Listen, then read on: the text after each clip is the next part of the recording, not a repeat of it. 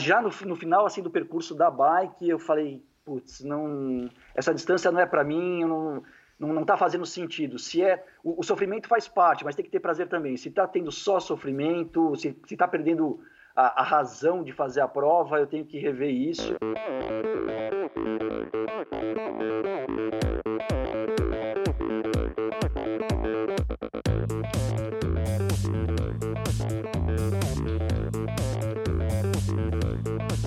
Olá pessoal, sou Michel Bogli e este é o Endorfina Podcast. Aqui você ouve minhas conversas com triatletas, ciclistas, corredores e nadadores, pessoas interessantes que são, acima de tudo, movidas à endorfina.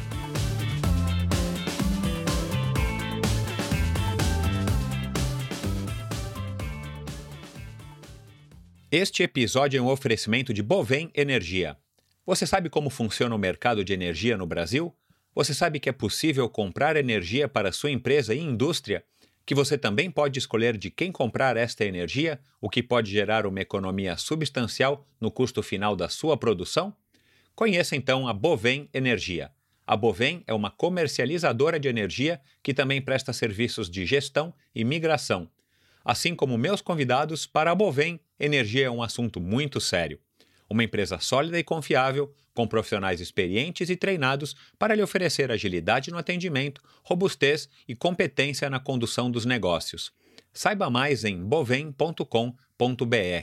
B O V E N.com.br. De energia, a Bovem entende. Olá pessoal, sejam muito bem-vindos a mais este episódio do Endorfina Podcast. Muito obrigado a todos que têm enviado seus comentários, críticas e sugestões. Muitos convidados legais, como eu já disse no, no episódio passado, com o Ramon Costa. Muito obrigado aí por vocês que fizeram download, vocês que são novos no Endorfina e estão começando agora aí através da grande repercussão que teve o episódio da semana passada com o Ramon. Muito obrigado, bem-vindos. Espero que vocês curtam o meu trabalho e que vocês espalhem a palavra aí do endorfina entre seus colegas de treino, de esporte, de trabalho, familiares e tudo mais. Muito bem-vindos a vocês. E no meu episódio de hoje, uma conversa bacana com o Fernando Palhares, um, um, executivo, triatleta, uma história muito comum aí a muitos de vocês, né? O triatlon brasileiro, principalmente, cresceu muito nos últimos anos graças a este perfil de triatleta, graças ao trabalho aí do Galvão atrás do Ironman. E só que a história do Fernando se diferencia aí da, da história aí da grande maioria de vocês ele em algum momento ele se viu desmotivado e achou que e ele assume isso acho que foi um, um lado bem legal aí da nossa conversa ele assume que o Ironman não era para ele.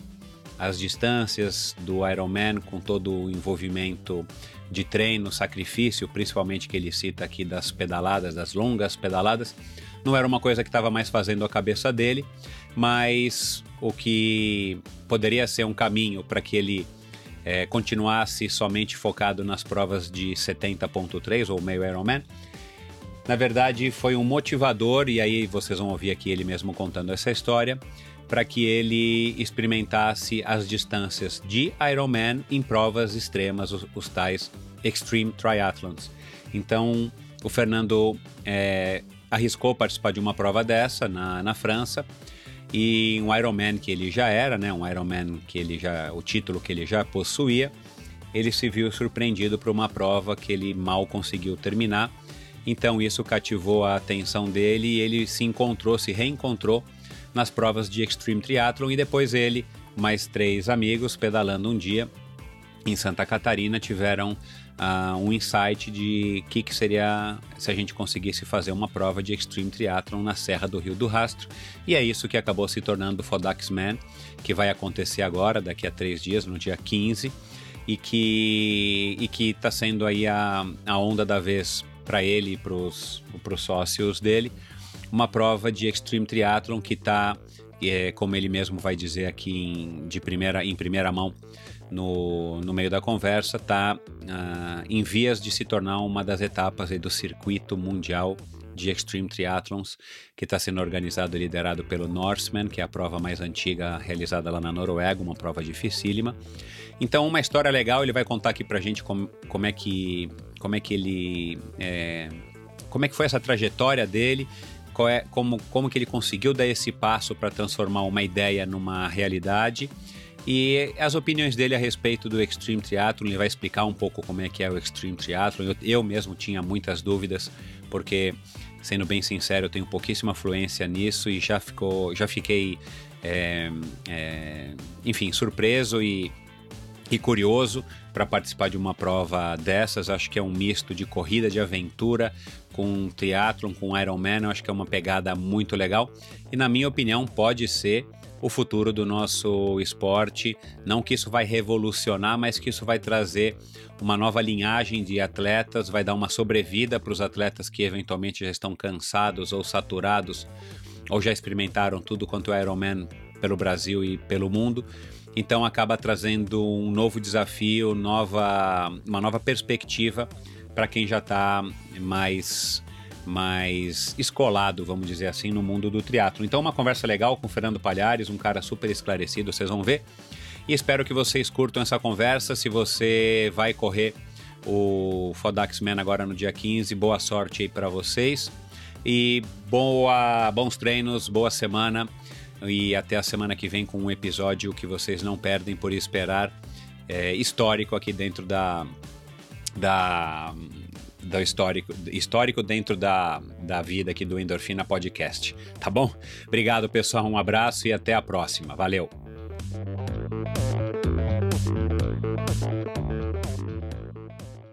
No episódio de hoje, converso com um executivo que se apaixonou pelo triatlon e foi seduzido pelo M-Dot, como muitos outros.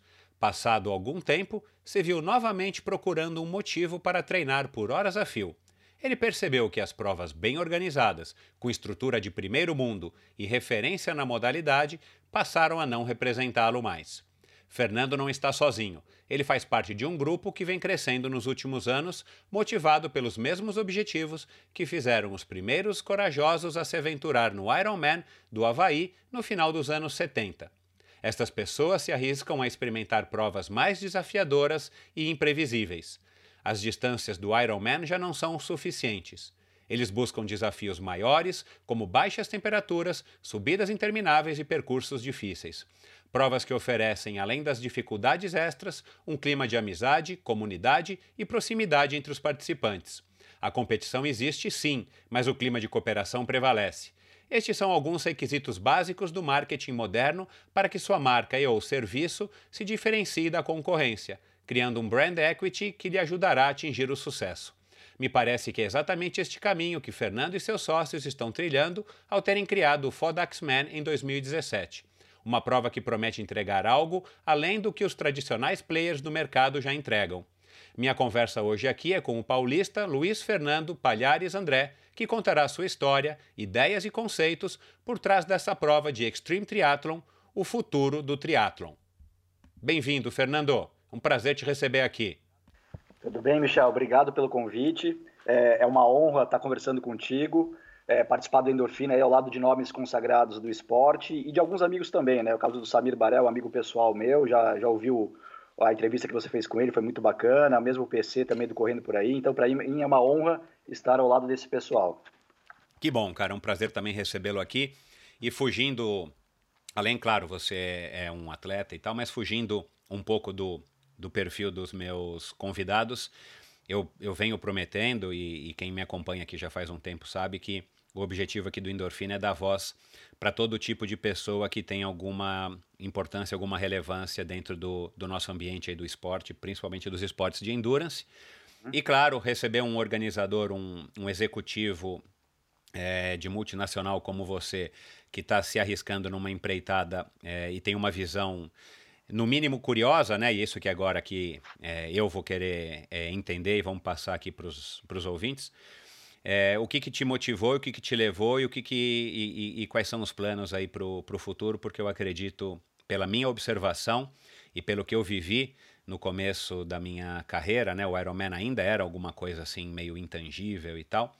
É, o triatlon era um esporte é, bem, bem, bem, bem pequeno, né? Hoje ele ainda é pequeno, mas já é muito maior, muito mais mainstream do que já foi.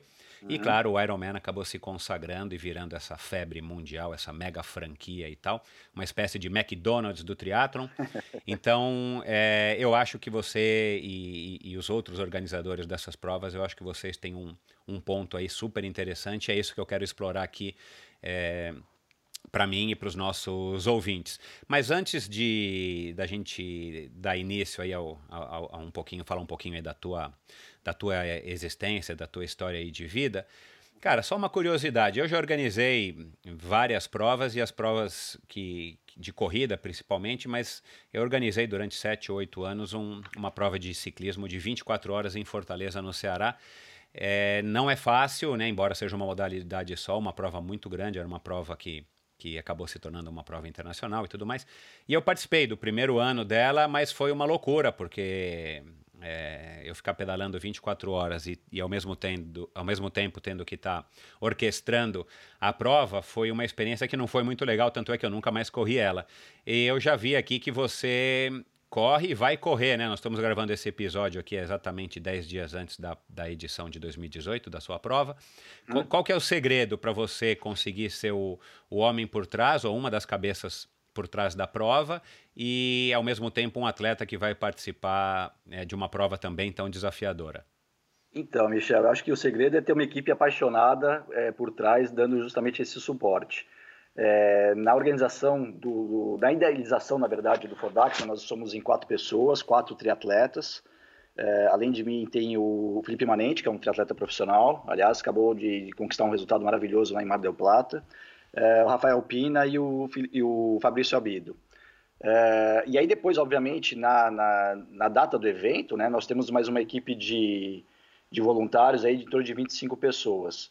É, a ideia de participar também como atleta da prova, é, ela tem um, tem um significado, além, obviamente, da minha realização pessoal, né, de, de conquistar um, um, resultado na prova, é, também tem o fato de que a gente, um dos nossos slogans é entregar uma prova de atleta para atleta.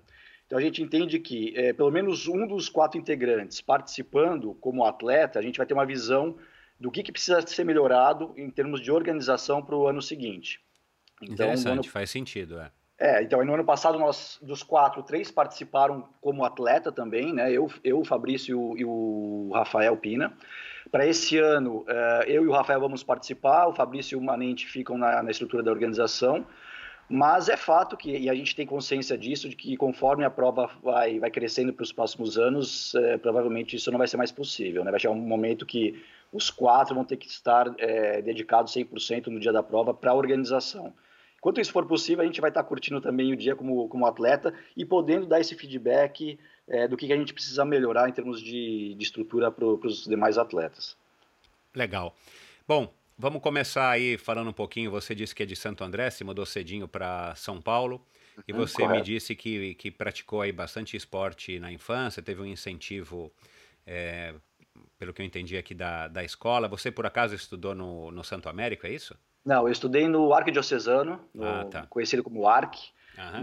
Eu não sei como é que está hoje, eu estou há muitos anos fora de São Paulo, mas na década de 80, que foi quando eu estudei lá, eu estudei por nove anos no Arc. Uh, o Arc era uma, uma potência esportiva, uh, tinha uma estrutura não só do, do, de futebol, mas de várias outras modalidades muito forte. Então, realmente foi um privilégio ter tido essa, essa vivência e, e, esse acesso a várias modalidades esportivas. É uma coisa que eu percebo que infelizmente está se perdendo, né? Eu, eu, já ouvi muitos dos teus entrevistados falando sobre isso, é, da importância da, da base, né, do, do esporte na, na, formação dos atletas. E hoje em dia, infelizmente, a gente vê que a maioria das escolas acabam até terceirizando a parte da educação física, acabam direcionando para academias, e, e, é uma pena. É, graças a Deus, naquela época, eu tive uma, uma estrutura fantástica no, no Arquidiocesano. Eu me recordo, a gente tem uma diferença ainda razoável de idade, mas eu me recordo mesmo que, que na minha época, agora você falando, que o ARC era, era uma escola forte nesses campeonatos, ou a gente ouvia falar que, que o Arquidiocesano realmente tinha uma, é, um, um, lado desse um lado voltado para o esporte muito legal. Bom, uhum. excelente, né? Com certeza é, já chegamos aqui à conclusão pela, pela grande maioria dos meus convidados de que a base é fundamental para tudo nessa vida e, claro, também no esporte para se criar hábitos e tal, e cidadãos mais, mais fisicamente, ati fisicamente ativos e, claro, cidadãos melhores, mais, mais integrados na sua comunidade. E aí, como é que chegou? Você não se, não se especializou em nenhuma modalidade, você foi praticando os esportes de, de escola. É, Ou você chegou a se especializar, sei lá, foi federado de alguma modalidade e tal? Então, Michel, eu sempre fui muito curioso, sempre gostei muito de, de várias modalidades esportivas, mas o futebol era, um, era a modalidade sempre presente. Então, todos os anos no ARC, aí de 80 a 89, eu participava da seleção de futebol do colégio, era inclusive o capitão da, do, do time.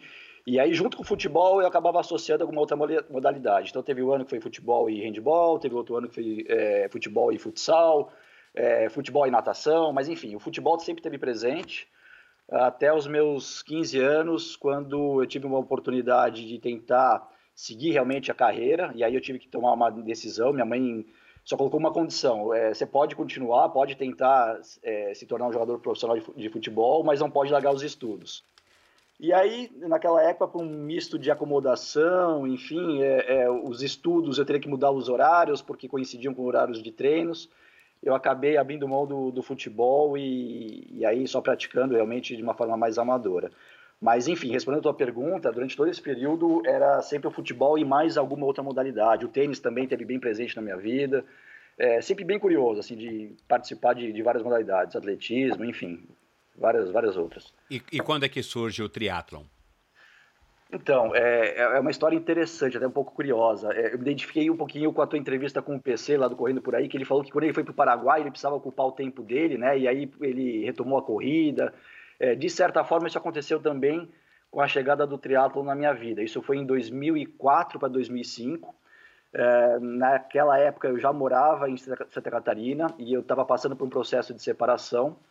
E aí, por conta disso, é, eu voltei para Porto Alegre, onde eu já, já, tinha morado antes, meus pais ainda moravam lá na época, e, e, voltei então a morar provisoriamente em Porto Alegre, e eu precisava ocupar meu tempo, precisava melhorar minha autoestima por conta dessa questão da, da separação, e muito próximo da casa dos meus pais, é, tem a, uma universidade, que é a PUC, que tinha acabado de montar uma estrutura esportiva fantástica, piscina de 50 metros coberta, pista de atletismo, é, e eu falei, poxa, eu acho que é o momento de, de retomar é, o esporte na minha vida de uma forma mais disciplinada. Então, eu acabei procurando é, os instrutores, os professores lá da, da, da PUC. A intenção inicial era fazer somente natação e corrida. Eu conhecia muito pouco do triatlon na época. E, por coincidência, o professor de corrida na PUC era o Lucas Preto, que era um atleta profissional, depois ele veio até uh, se tornar, se não me engano, campeão, campeão mundial sub-23. E ele que fez essa provocação, ele perguntou, poxa, Fernando, você já pensou em fazer triatlon? Eu falei, olha, é, conheço pouco de esporte, até tenho curiosidade, mas não tenho, nunca tive acesso. É, nunca pensei muito assim em fazer realmente uma, uma, uma, participar de uma prova. E aí ele me convidou para participar de uma, uma competição que, que, existia em Porto Alegre, no clube internacional, clube de futebol, né, internacional. Era uma prova curta, com uma distância um pouco é, atípica, se não me engano eram 300 metros de natação na piscina, 18 quilômetros pedalando e 6 quilômetros correndo, uma distância bem curta. É, mas aí eu fui meio de, de, gaiato, sem, sem conhecer nada, cheguei lá na, na área de, da largada depois da transição, aí o Lucas teve que pedir uma autorização para conseguir colocar uma mountain bike emprestada na transição, enfim. É, foi assim que eu fiz a minha primeira prova de triatlo. Sem pedalar nada, você chegou nada, lá... Nada, nada, E nadar você curioso. se virava na piscina? Muito pouco. É, a, a, das três modalidades, a natação sempre foi a, a que eu tive mais dificuldade. Talvez porque quando eu fui fazer natação na época do ARC, eu tive um pouco de trauma com um professor que me jogou na, na piscina, me, me arremessou na piscina, fiquei um pouco traumatizado. E, e, até eu tenho uma história engraçada para contar do, da natação, e os meus amigos mais próximos sabem que é o seguinte, no meu primeiro Ironman, em 2007, é, meu tempo de natação foi absurdamente alto, eu nadei mais ou menos para 1,28. É, no segundo ano, em 2008, eu nadei para 1,38, porque foi um ano, não sei se, se, o pessoal se recorda, mas erraram na, no percurso, então tinha mais, tinha em torno de 4,200 de, distância, e aí eu saí da água com 4 mil, e, desculpe, com 1 hora e 38. E aí na preparação para o Iron de 2009, é, eu fui fazer uma prova é, na, no litoral gaúcho, numa cidade chamada Pinhal, uma prova que não existe mais, era uma distância de meio iron, que a gente brincava que era o inferno na terra, porque acho que botava a fortaleza no, no bolso, assim, era muito quente, muito vento, a natação acontecia numa lagoa e sem roupa de borracha, então não tinha flutuação nenhuma. E aí eu me recordo, Michel, que no meio da, do percurso da natação, eu acabei, é, não estava me sentindo muito bem, acabei me cansando, e aí para não ficar parado, eu comecei a nadar peito. E aí, para minha surpresa, eu comecei a perceber que os atletas que estavam até então ao meu lado, né, no mesmo ritmo que eu nadando crawl, começaram a ficar para trás. Caramba, como isso? Eu nadando peito mais rápido que eu estava nadando crawl. Enfim, aí eu, eu terminei, acabei terminando a prova e tal. E aí, na semana seguinte, eu cheguei para o meu treinador de natação da, da época e falei, Gustavo, é, Gustavo Pinto o nome dele, é, aconteceu um negócio estranho na prova. Eu tava, resolvi descansar porque eu não estava me sentindo muito bem e aí comecei a nadar peito e comecei a nadar mais rápido que eu estava nadando crawl. Ele deu risada na minha cara, obviamente, né? Falei, isso é impossível, ninguém nada peito mais rápido do que crawl. É, mas eu insisti tanto com ele nessa situação que ele falou, tudo bem, então vamos fazer o seguinte, vamos fazer um teste aí, vamos fazer uma série de 12 de 100 é, nadando peito.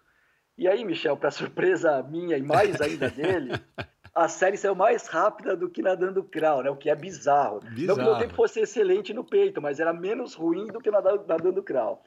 Uau. Enfim, aí acabei convencendo ele a, a fazer todo o restante da preparação para o Iron é, de Floripa de 2009 nadando peito. É, eu larguei é, a prova e fiz todo o percurso nadando peito e na época foi o meu melhor tempo. Eu nadei para 1,21, que ainda assim é um tempo absurdamente alto. É, eu acho que eu só conto essa história porque hoje eu já, tenho uma natação bem mais decente. Hoje eu saio para 1,1, 1,2 numa distância de, de, de Iron, então já é, não é grande coisa, mas é muito melhor do que foi no passado. Então, enfim, é uma história engraçada aí que, que eu conto, porque em, em algum momento eu descobri que eu estava nadando mais rápido de peito do que de crawl. e, e, e, e, curiosamente você descobriu sem querer, né? Porque Com, você não foi atrás. É, assim, o nado de peito sempre foi muito confortável para mim, mas eu não tinha noção que eu estava nadando é, menos lento, vamos colocar dessa forma, do que de crawl, né? E, enfim, mas foi, foi engraçado. Aí depois é, acabei fazendo algumas outras adaptações, voltei para o crawl, melhorei muito e hoje já tenho pelo menos uma já posso dizer que é uma natação decente. É uma das nossas melhores triatletas é, no começo do triatlo no Brasil, né? Há, há exatos 35 para 36 anos. Foi a inglesa Dawn Webb, casada com o, o pai do triatlon, que eu chamei de pai do triatlon brasileiro, né? Que foi José Inácio Werneck, que trouxe o triatlon para o Brasil, conjuntamente com a Dawn Webb. Depois de uma visita no Lulu, eu recebi eles e ela era uma nadadora de peito porque ela uhum. nadava tão mal e não, não, não, não, sabia de fato nadar, não é nem que ela sabia nadar, ela não sabia nadar, então ela nadava, crawl, é, nadava peito, que para ela era mais seguro, né? Porque a cabeça vai praticamente quase que o tempo inteiro fora da água. Sim, em termos de navegação né? é muito mais fácil. Em né? termos de navegação muito mais fácil e, e, e, e para quem nada em águas abertas dá para entender que assim é, é, um nado menos afobado do que o crawl, porque você está de fato sempre numa posição de que você está na defensiva, vamos dizer assim, você não está vulnerável.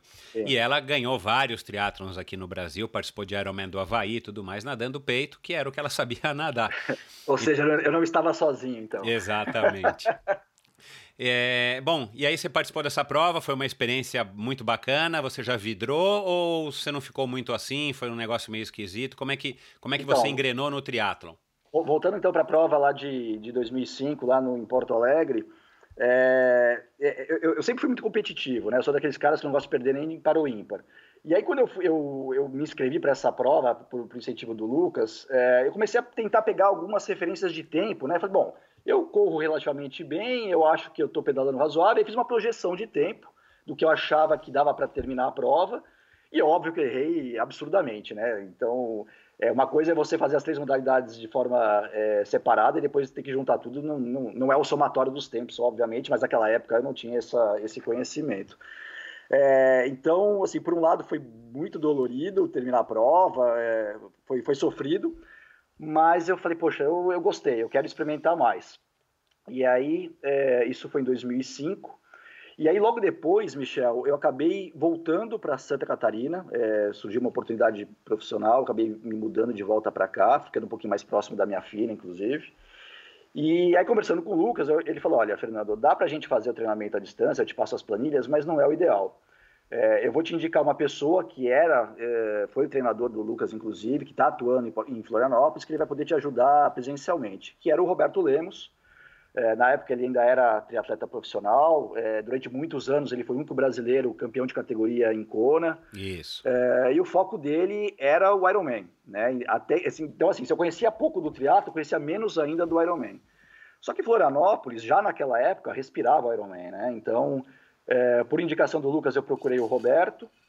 É, na época ele, ele já tinha uma assessoria esportiva é, que não era tão grande como é hoje, mas enfim, e 90% dos atletas que estavam com ele naquela época estavam treinando para o Ironman.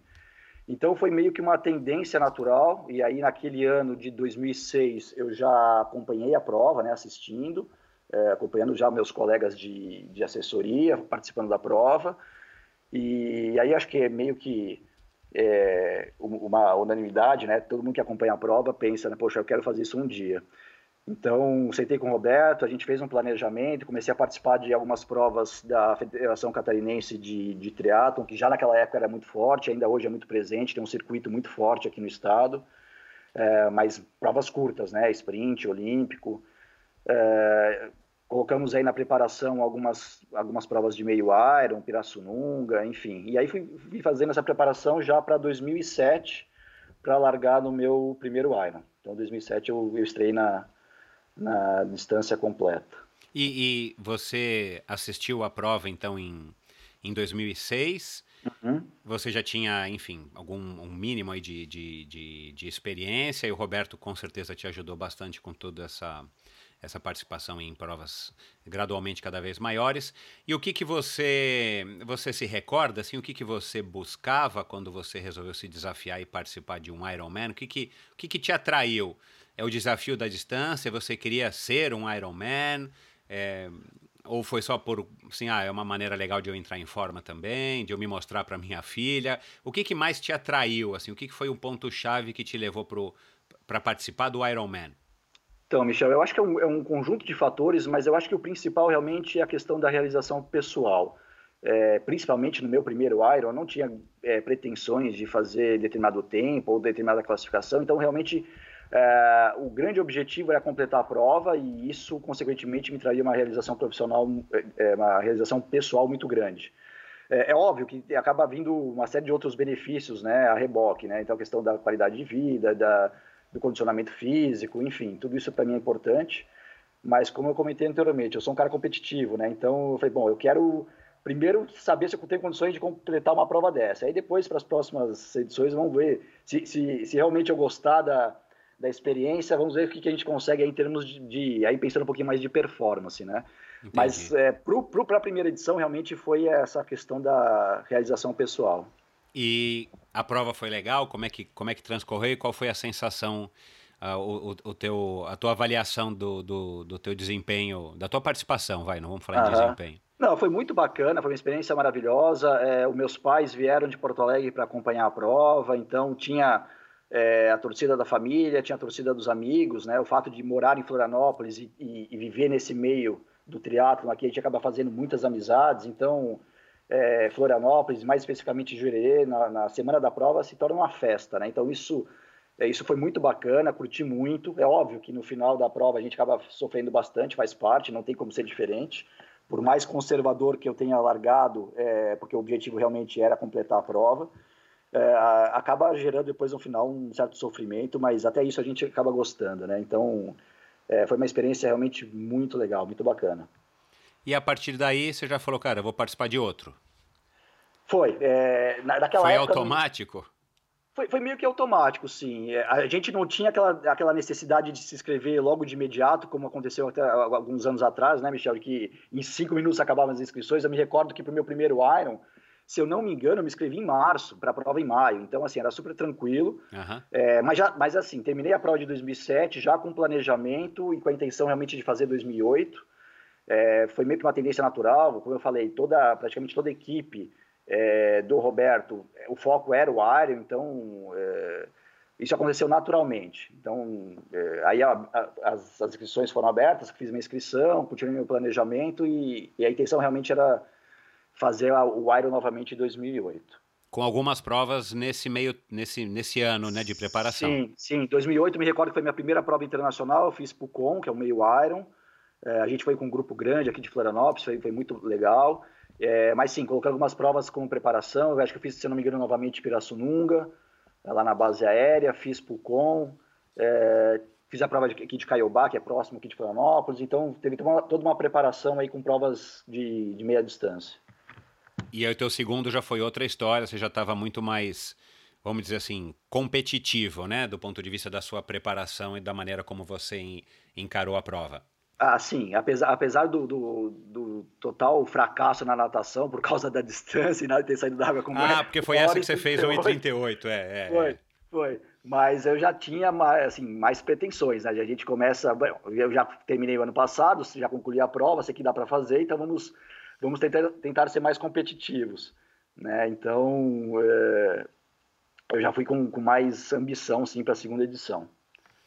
Bom, aí já fazendo um salto, é, você passou os próximos anos aí participando de Ironman, você acabou participando de algumas provas fora do, do, do, país, né? Conta um pouco aqui pra gente.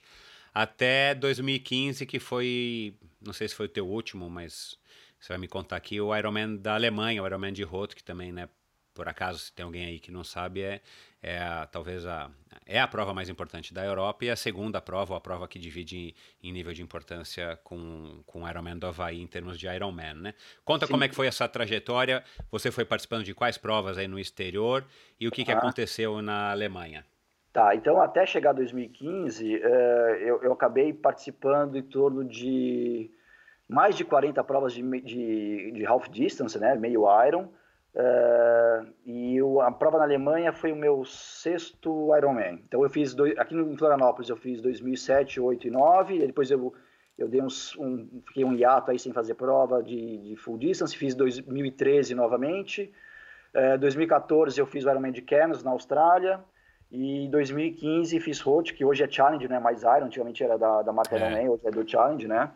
É, e aí nesse meio tempo eu participei é, de duas provas do Campeonato Mundial de 70.3, 2014 em Mont Tremblant, no Canadá, e 2015 em Zellancy, na Áustria.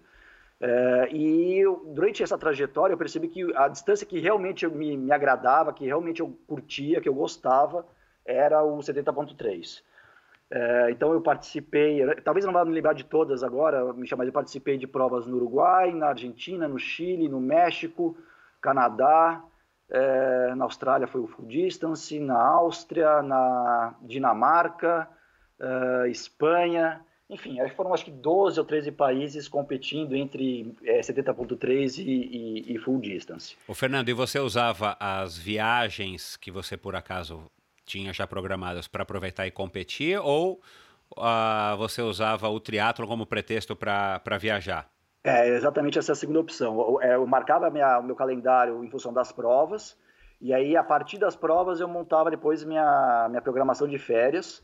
Uh, e eu tenho uma grande vantagem, um grande privilégio, que a minha esposa também é triatleta. Então, conciliar é, as viagens era muito fácil, porque muitas vezes a gente competiu junto, inclusive. Sem dúvida. Então, isso é um privilégio. É, bom, e aí em Rote você participou em 2015, que é uma, uma super prova, imagino que você tenha curtido. Fantástica, foi por sorte, ainda foi o ano que o Frodeno bateu o recorde mundial, né, da distância, com 7,35, então foi, foi muito legal. A, a, já me falavam, já me contavam sobre a, a, atmosfera da prova, né, que toda, não só a cidade, mas a região inteira para para assistir, e aí depois tem um, um percurso na bike lá, que é o Solar Hill, que tem, parece Tour de France, que tem uma uma multidão assim na subida. É realmente uma experiência fantástica. Quem tiver oportunidade, vale muito a pena.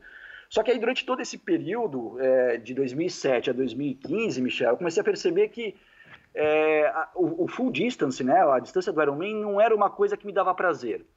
É, principalmente nos treinos, é, e principalmente nos treinos longos de bike. Eu falei, putz, você tem que fazer 180, e aí a gente acabava indo para a BR-101, aqui próximo a Florianópolis, e não era uma coisa que me dava, não estava mais me dando prazer, né? E eu, eu acabei insistindo com essa situação durante um bom tempo, é, não queria admitir para mim mesmo que, poxa, como é que naquele momento que estava toda uma febre do Ironman, todo mundo querendo fazer Ironman, meus amigos inclusive, foi difícil eu ter que admitir para mim mesmo e para os outros que não era a minha distância favorita.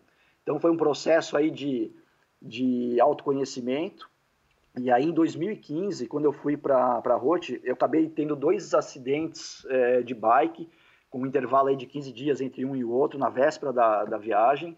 É, e aí nessas quedas eu acabei quebrando três costelas.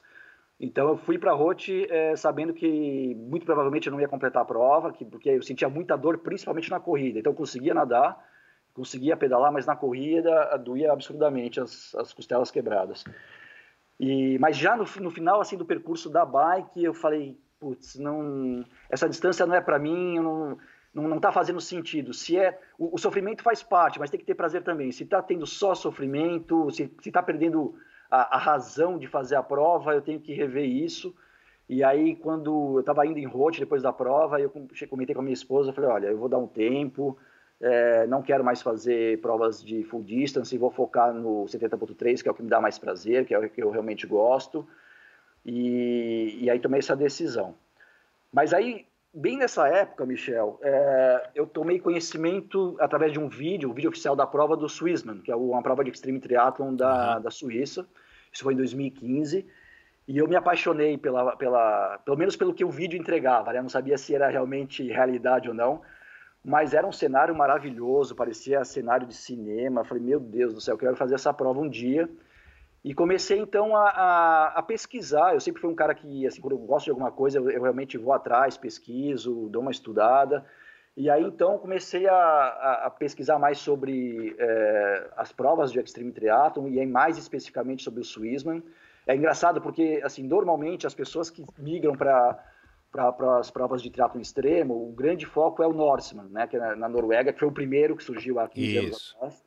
É, mas o Norseman nunca me atraiu tanto, talvez porque a água lá é absolutamente gelada, é, a gente está falando aí de 11, 12 graus em média, é, e é um percurso que, principalmente na bike, não tem tantas montanhas. E o que me atraía muito no percurso do Swissman é justamente as montanhas, uma coisa que sempre é, me agradou muito é, e, de certa forma, também sempre teve presente um pouco na minha infância, porque quando eu morava em São Paulo, nós tínhamos uma casa de campo em Serra Negra, e aí eu passava todos os meus finais de semana lá, então eu me lembro, assim, eu tenho boas memórias, boas recordações de correr na montanha, pedalar na montanha, então acho que talvez inconscientemente isso acabou ficando guardado.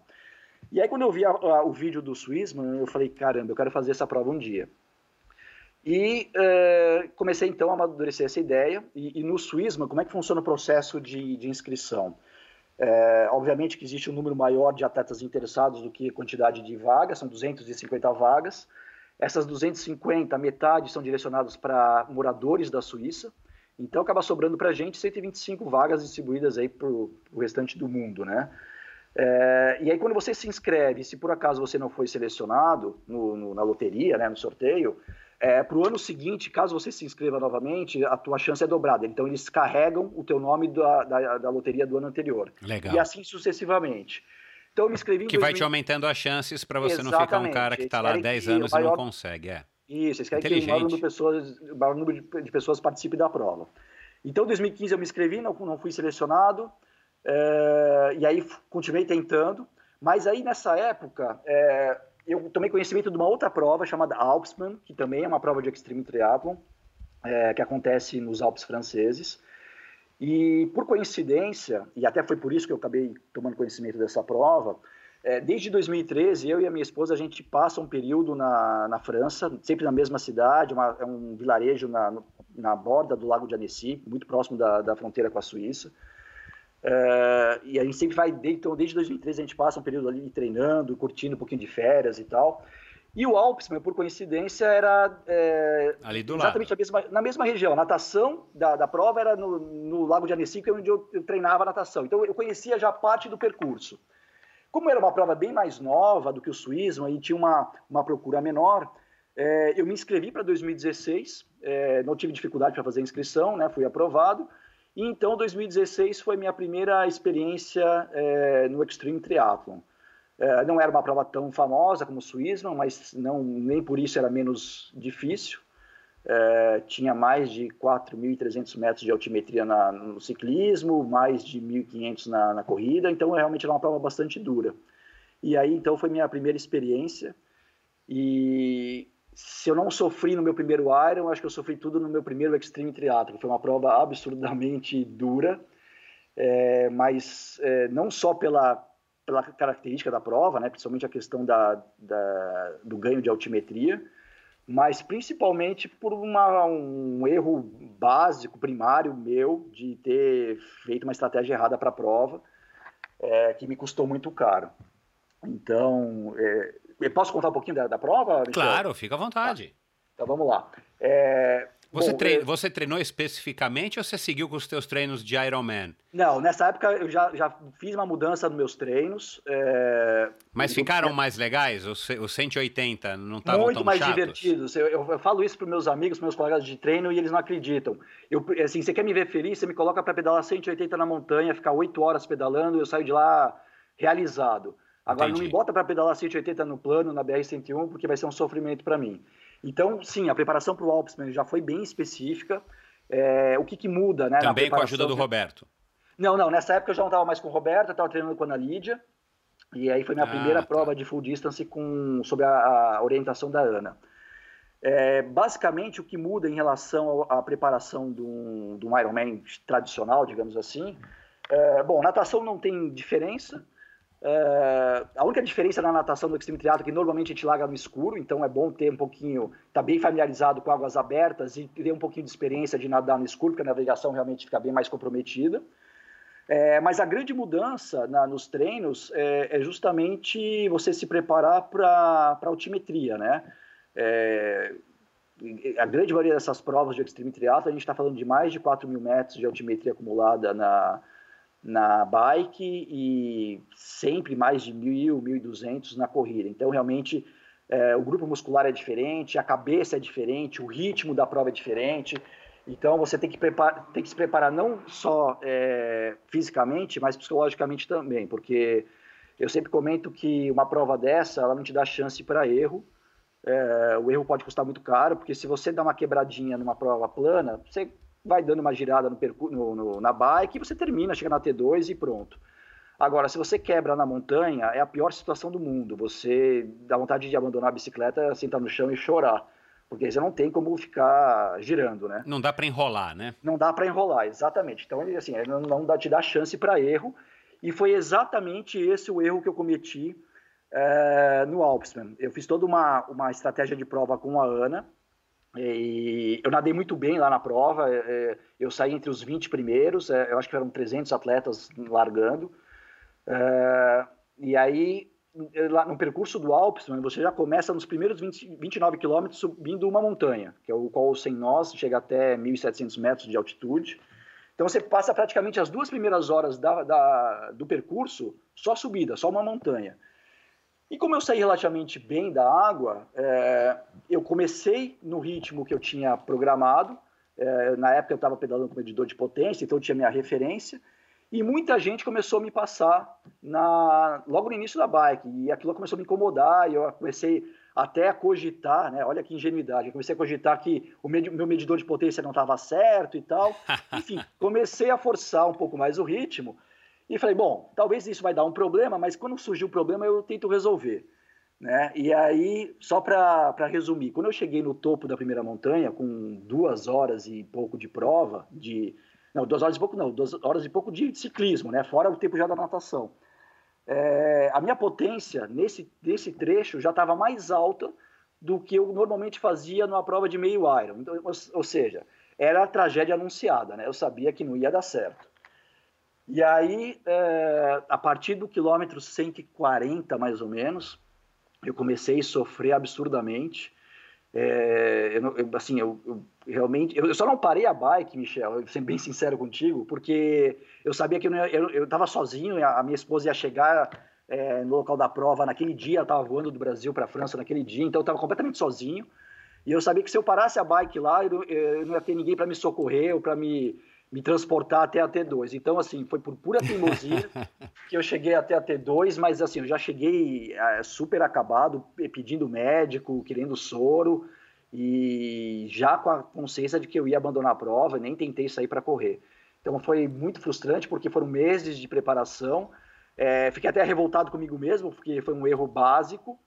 É, mas eu sempre costumo dizer que se os erros te servem como uma forma de aprendizado, então pelo menos valeu para alguma coisa, né? Então, é, desde então, Michel, todas as provas que eu faço, eu pego uma caneta, escrevo no meu braço bem grande Alpsman, porque aí durante a prova eu, eu leio o que está escrito no meu braço, porque eu nunca mais. Ah, não é a tatuagem, eu entendi que era uma tatuagem. Não, não. É, é, é eu faço a caneta porque assim, eu prometi para mim mesmo, eu nunca mais quero sofrer o que eu sofri naquela prova. Então. Cara, interessante um isso daí. Legal. É bem, bem bolado, cara.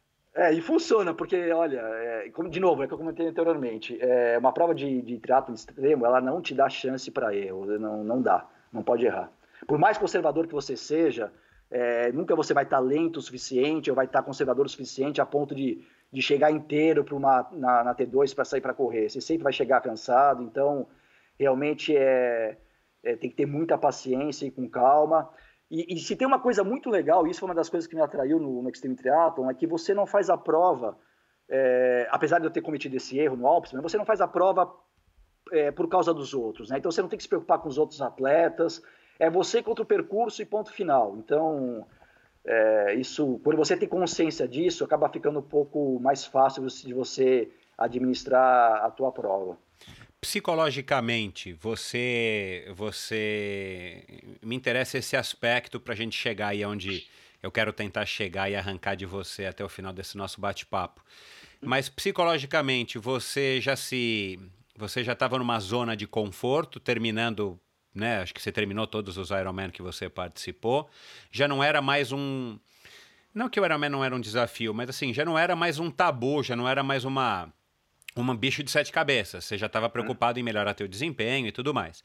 Aí você que se julga, vai, vou fazer aqui entre aspas, ninguém está vendo, mas estou fazendo aqui entre aspas, um Ironman. Hum? É, né, você se julga capaz, enfim, né, tudo que, que, que o Ironman traz para o indivíduo. Aí você chega numa prova dessa e você se vê derrubado pela prova. Uhum. Como é que psicologicamente você se sentiu e, e como é que você reagiu depois dessa participação, vamos dizer aí, um pouco traumática no Alpsman? Tá. Bom, antes, de, só fazer um parênteses, é, até então eu tinha completado seis provas de Ironman, mas duas eu não completei. 2013 em Florianópolis eu não completei porque eu tava, é, eu, eu, tive um machucado, é, enfim, na, na, na, região da virilha ali, de tanto pedalar, acabou abrindo um pouco a pele, eu, eu bem teimoso na época, continuei pedalando assim, o machucado acabou abrindo mais ainda, enfim, acabei não conseguindo completar a prova por conta desse machucado, e em 2015 em Rote por causa das costelas quebradas. Mas aí, respondendo a tua pergunta, Michel, é, apesar de ter ficado bem revoltado comigo mesmo pelo fato de ter errado a estratégia, eu, eu sabia, né, eu tinha traçado uma estratégia com a minha treinadora e eu, desde o início eu não segui isso na prova, né? Então, isso me revoltou muito, é, mas por outro lado, eu falei, caramba, eu me achei. É, toda aquela frustração que eu tive em 2015 de falar que nunca mais queria fazer uma prova de full distance, eu falei, poxa, eu achei é, o que realmente me dá prazer né? apesar de todo o sofrimento que eu passei no Alpes, eu falei, não tem sensação melhor do que pedalar nas montanhas, a paisagem é maravilhosa, é, o, o, a, a, sensação de você estar tá se desafiando só contra o percurso e não contra os outros atletas é muito legal, isso é uma coisa que me agradava demais. É, e a grande lição que as provas de Extreme Triathlon trazem, pelo menos trouxeram para mim, Michel, é a humildade. É, o, o, atleta que vai querendo é, assim, como é que eu vou te dizer, é, subestimando um percurso de uma prova de extreme triathlon, ele, é, a, a, montanha bota ele no lugar devido e assim, é, faz com que ele seja bem bem humilde. Então, isso é uma coisa muito legal e que eu, não, eu faço questão de não esquecer nunca é, das provas que eu participo, porque acho que essa é a grande lição que eu aprendi com o Extreme Triathlon, é a humildade. O, o percurso nunca pode ser é, menosprezado. É. é. o atleta é sempre menor do que o percurso. Sempre. E fica, e fica aquele, é, ficou provavelmente aquele gostinho também, cara. Eu preciso voltar aqui e, e terminar isso aqui direito. Sem dúvida, sem dúvida. Você voltou é, pro Alpsman? Então, é, eu ainda não. Eu, como eu te falei, de 2016 para cá, eu continuo indo para lá, continuo pedalando no percurso, mas não participando da prova. Porque logo depois que eu participei, eu continuei me inscrevendo, tentando né, inscrição para o Swissman, é, e consegui. Né? Então, esse ano, em 2018, eu finalmente participei do Swissman. É, mas antes disso, eu tive uma experiência fabulosa, que a gente vai começar a falar agora, né? que é a questão do Fodaxman, que a primeira edição foi em 2017 e foi fantástico participar não só na, na criação da prova, é, mas também ter participado como um atleta. E da onde que veio então, da onde que surgiu essa fagulha inicial para falar, cara, vamos trazer uma prova dessa para o brasileiro, então, né? Uma então, prova no assim, Brasil. Confesso que não, a gente não tinha grandes pretensões no início, tá? Nem eu, o Pina, o Fabrício, o Malente, a gente não, não tinha essa pretensão e não imaginava onde a gente podia chegar, é, porque nenhum dos quatro tinha experiência com organização de evento, muito menos de uma prova dessa, né? Então, como é que surgiu a ideia do, do, do Fodax? A gente tem uma, uma, região aqui no sul do estado de Santa Catarina é, que é privilegiada, que é a Serra do Edu Rastro, é um lugar maravilhoso. É, eu, olha, eu posso falar porque eu já pedalei em muitas montanhas é, nos Alpes franceses, Suíça. É, eu nunca pedalei numa montanha tão dura como a Serra do Rio do Rastro. É um lugar maravilhoso e a primeira vez que eu pedalei lá foi em 2013. E aí em 2016, é, janeiro de 2016, nós fomos fazer um treino, nós quatro, eu, Pina, Fabrício e o Imanente. É, o, o Rafael Pina tem uma casa em Urubici, que é relativamente próximo, e aí a gente contratou um cara para nos levar de, de, caminhonete até a base da Serra do Rastro, e aí a gente voltaria pedalando. Então seria, seriam mais ou menos 100 quilômetros pedalando, é, serra acima. Né? A, a, serra do Rio do Rastro especificamente são 17 quilômetros, sendo que os últimos sete é que realmente separa os homens das, das crianças, que é lá o bicho pega. E aí, então, fazendo esse, esse treino, é, a gente começou meio que em tom de brincadeira, é, comentar como seria maravilhoso fazer uma, uma prova naquele percurso. E aí terminamos, terminamos o nosso treino, chegamos na casa do, do Rafael em, em, Urubici, passamos o final de semana lá. E aí a gente, assim, essa brincadeira, a gente começou, não saía da cabeça, a gente começou a imaginar é, qual seria o percurso. E a grande dificuldade para uma prova dessa é você achar um local de natação, né? Que que seja é, viável e que você tenha depois as distâncias, se não exatas, pelo menos muito próximas de um full distance. E aí a gente acabou entrando no Google Maps, procuramos alguma, sei lá, uma represa, uma lagoa, qualquer coisa que desse para a gente nadar. E para nossa surpresa, Michel, e eu sempre brinco que isso foi um sinal, é, a gente achou uma lagoa chamada Lagoa do Faxinal, é próximo à cidade de Criciúma, e é, o trajeto de bike, saindo dessa lagoa, indo até o centro de Urubici, passando pela Serra do Rio do Rastro, dava exatamente 180 quilômetros sem fazer um único retorno. Eu falei, poxa, Caramba. Isso, isso é um sinal. Agora, é... peraí, deixa, deixa eu só voltar um pouquinho antes de você continuar. Vocês, uhum. vocês é, chegaram a se reunir formalmente e falaram, cara, vamos lá fazer, ou a coisa foi meio que surgindo durante um treino, foi meio orgânica, ou vocês falaram, não, vamos fazer uma sociedade, vamos, vamos, vamos tentar, né? Fazer uhum. um Extreme Triathlon no Brasil. Não, não, a gente não tinha nem essa ideia, Michel. É, a gente foi, a gente foi para a Serra do Rastro em 2016, em janeiro de 2016, para fazer um treino. Durante o treino, pedalando um do lado do outro, a gente ah, comentou. Tá. Que, vocês que seria, vocês como... quatro não, né? O Manente não estava. No treino tá, tá, ah, sim, tá. É, é, é os quatro estavam no treino. É, e aí a gente comentou como seria bacana ter uma prova naquele claro, cenário maravilhoso. Claro, legal. Uma conversa de pedal. Conversa de pedal, e aí a gente chegou na casa do, do Rafael Pina no final do pedal, e aí a gente continuou insistindo nessa conversa de pedal, né? Mas, é, de novo, ninguém tinha pretensão, nenhum dos quatro tinha experiência em organizar prova. É, mas aí, por pura curiosidade, a gente resolveu entrar no Google Maps e ver se tinha um local de natação. Quando a gente identificou esse local, essa, essa lagoa, é, eu falei, opa, dá para fazer uma natação aqui nesse local e pedalar 180 e chegar em Urubici. E aí a gente começou a amadurecer essa ideia, isso foi no início de 2016, é, mas assim, é, ainda não era com a intenção de fazer uma prova, tá?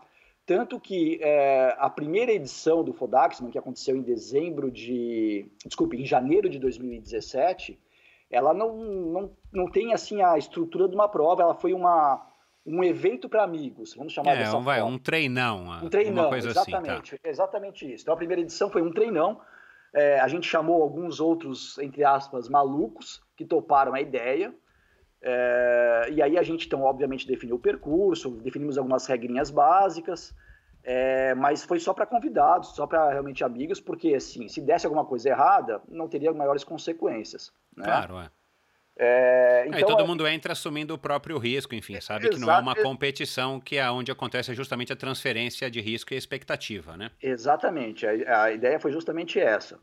É, feito esse treinão em janeiro de 2017, é, deu tudo certo, é, foi uma experiência maravilhosa.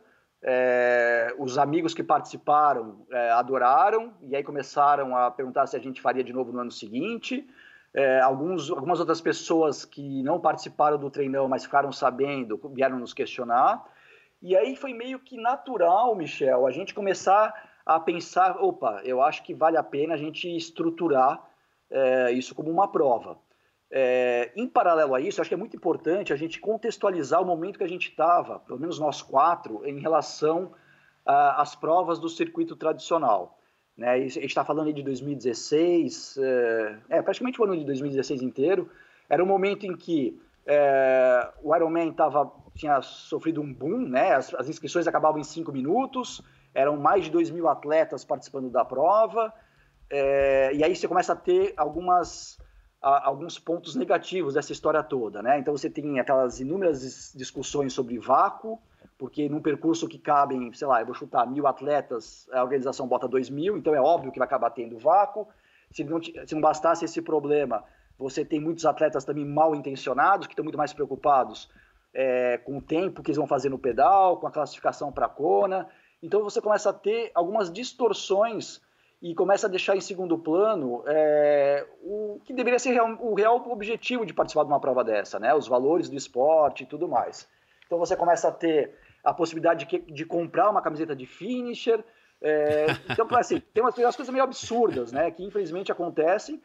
E, e a gente estava muito. Eu falo a gente porque isso era uma mentalidade não só minha, mas também dos outros três é, meio de saco cheio disso, né? Eu falei, poxa, eu não quero mais participar de uma prova em que eu tenho que ficar discutindo sobre a questão de vácuo, é, em que a questão da aparência é, acaba parecendo que é o mais importante, né? Eu, eu, eu me lembro que eu ouvi uma, uma, entrevista tua recentemente com a Miriam Xavier, né? E ela falou exatamente sobre isso, é, que ela ficou, ela está assustada, né? Nesse momento que é, meio que virou uma moda participar do Ironman, então é, não que a questão da, da, da, estética, da aparência não seja importante. Eu mesmo já tive meu momento de colocar o meu nome no uniforme, fazer um uniforme personalizado, capacete pintado.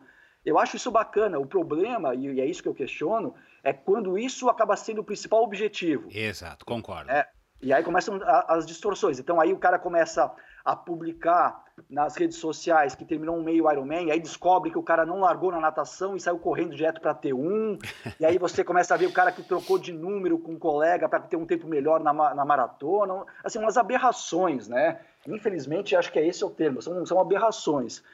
E aí a gente resolveu falar, poxa, tem um espaço, tem um nicho para a gente explorar para aqueles atletas que é, querem voltar um pouquinho né, à origem do esporte, aos valores, à questão do companheirismo, da camaradagem, da superação pessoal, é, em que o, o, o, tempo de conclusão acaba sendo secundário.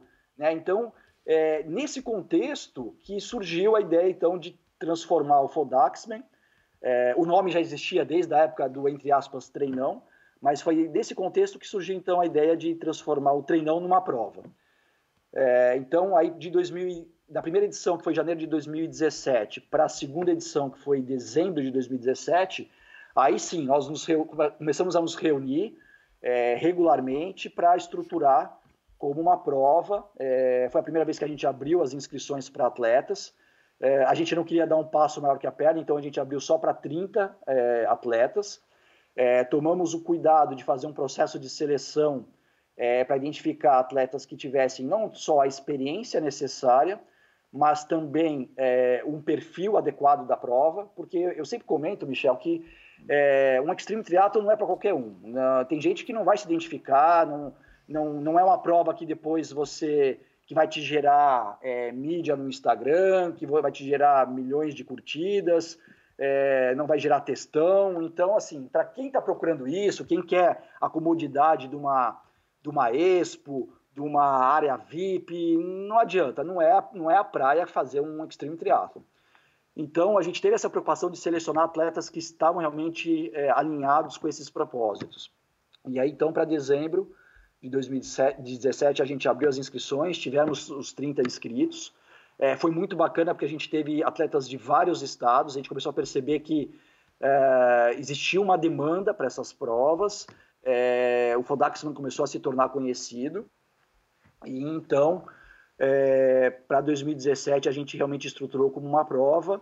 E de onde é, que veio o know-how para organizar? Enfim, né? Pegar licença, alvará, seguro, quer dizer, tudo que uma prova tem, que eu imagino que a prova de -huh. vocês tenha, né? E você vai dizer Sim. aqui agora por questão de responsabilidade, né? Sem tirar o, o, os luxos, vamos dizer, é a perfumaria. Mas assim, da onde é que veio? Ou vocês ainda estão nesse processo de aprendizagem? Ou vocês contrataram um terceiro, um consultor? Não, não, a gente não contratou ninguém. É, o processo de aprendizagem continua, a gente continua aprendendo. É, mas foi muito na cara e coragem, Michel. Foi, foi realmente é, é, pegando informação com um ou com o outro. A gente teve um apoio muito grande da FETRISC, que é a Federação Catarinense, ela, ela é, chancela a nossa prova desde o início, então a gente teve muita, muito apoio técnico é, da federação, é, mas foi muito assim, na tentativa e erro, e, e principalmente, Michel, é, muito se colocando na condição do atleta, né? O que, que nós, enquanto atletas, gostaríamos de ter na prova. Então, eu acho que isso é uma, é uma é uma coisa que a gente leva muito forte na organização do Fodaxman, é, e eu acho que é por isso que acabou dando tão, tão certo. A gente se coloca no lugar do atleta, é, a gente não tem pretensões financeiras com a prova, a gente não quer ganhar dinheiro com a prova, a gente quer realmente entregar uma experiência diferenciada, é, quer ainda que, que seja aí um, um é, enfim, uma, uma, pequena contribuição, a gente quer realmente resgatar um pouco do, do, do espírito do, do, do triatlon, é, e foi na tentativa e erro, foi botando a cara a tapa e, e foi realmente dessa forma. Os atletas é, sempre foram muito compreensivos em relação a isso. Então, quando que é isso é uma outra coisa legal, porque o cara também Fantástico. já não chega, né? Coitado aqui, vamos falar aqui do Galvão, que é meu amigo e é o, o grande propulsor do triatlon brasileiro hoje. Ele, hum. a expectativa que, que as pessoas geram é, para participar de uma prova dele é gigantesca. Então o cara acaba, uhum. o cara acaba, enfim, sendo vítima do próprio sucesso, o que também é, faz parte do, do sucesso, vem junto com o sucesso. Mas no caso de uma prova como a de vocês, ou como vem o próprio Alexandre Ribeiro, que também já passou por aqui, é, organizando o próprio UB515, essa edição que ele organizou agora faz pouco tempo, o Hana Carri, você tem uma expectativa mais baixa não por isso você vai, vai, vai deixar passar questões como segurança ou enfim, mas é, acaba sendo uma maneira um pouco mais um pouco mais humana, vai, de se trabalhar, né? As pessoas têm um pouco mais de compreensão. É, é uma, é uma relação muito mais próxima, né? É, Exato. E aí, só fazendo um parênteses, comentou sobre o Galvão. O Galvão faz um trabalho fantástico. Fantástico. É, o triatlon hoje no Brasil é o que é por conta dele, por conta do Ironman. Eu, eu tive a oportunidade, de, como eu te comentei anteriormente, de correr algumas provas no exterior e eu sei o, o nível de organização que o Galvão tem. É, só que são perfis muito diferentes, né? São é, propostas diferentes, né? E, e, e, isso é uma coisa muito bacana que a gente tem realmente, Michel, de de certa forma, construir a prova junto com os atletas. Então, uma preocupação muito grande que nós tivemos na, logo depois da segunda edição foi é, gerar um formulário e disparar para todos os atletas pedindo sugestões, comentários, críticas, é, porque a gente queria realmente melhorar para a terceira edição. É, é, óbvio que não dá para atender tudo, né? A gente tem que ter uma certa claro. diretriz, a gente tem que ter alguns limites, é, mas algumas sugestões, por exemplo, foram super bem-vindas e acatadas. Só para dar um exemplo, é, o Ronaldo, que é um atleta que participou da segunda edição e vai participar agora da terceira, que é um atleta de Curitiba, sugeriu que a gente tivesse um número vitalício. Eu falei, poxa, vamos falar com o nosso fornecedor de números, vamos ver se é possível. A gente viu que era viável, e aí então agora para a terceira edição, é, os atletas que já largaram no ano passado vão largar com o mesmo número.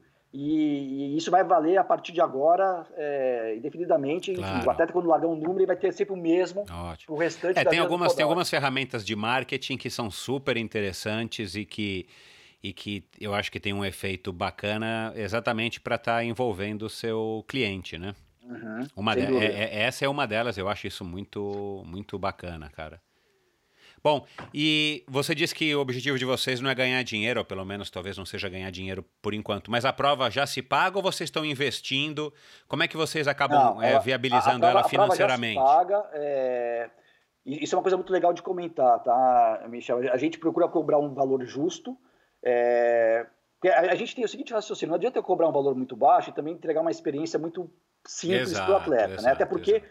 uma prova dessa complexidade, que é uma prova ponto a ponto, é, ela é bem complicada de, de organizar e é óbvio que isso acaba envolvendo custos. É, mas a gente consegue cobrir todos esses custos com os valores das inscrições. E como o nosso objetivo não é ganhar dinheiro, tudo que a gente consegue arrecadar, é, a gente reverte para o atleta.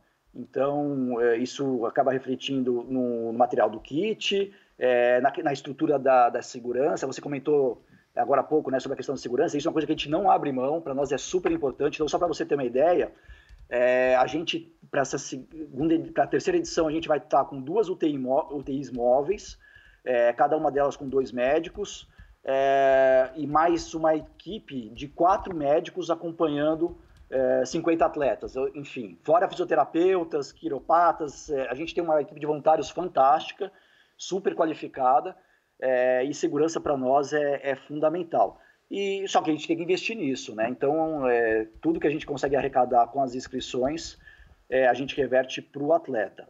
É, para essa terceira edição, que a gente vai largar agora no dia 15, é, pela primeira vez nós abrimos a possibilidade de trabalhar com patrocínios.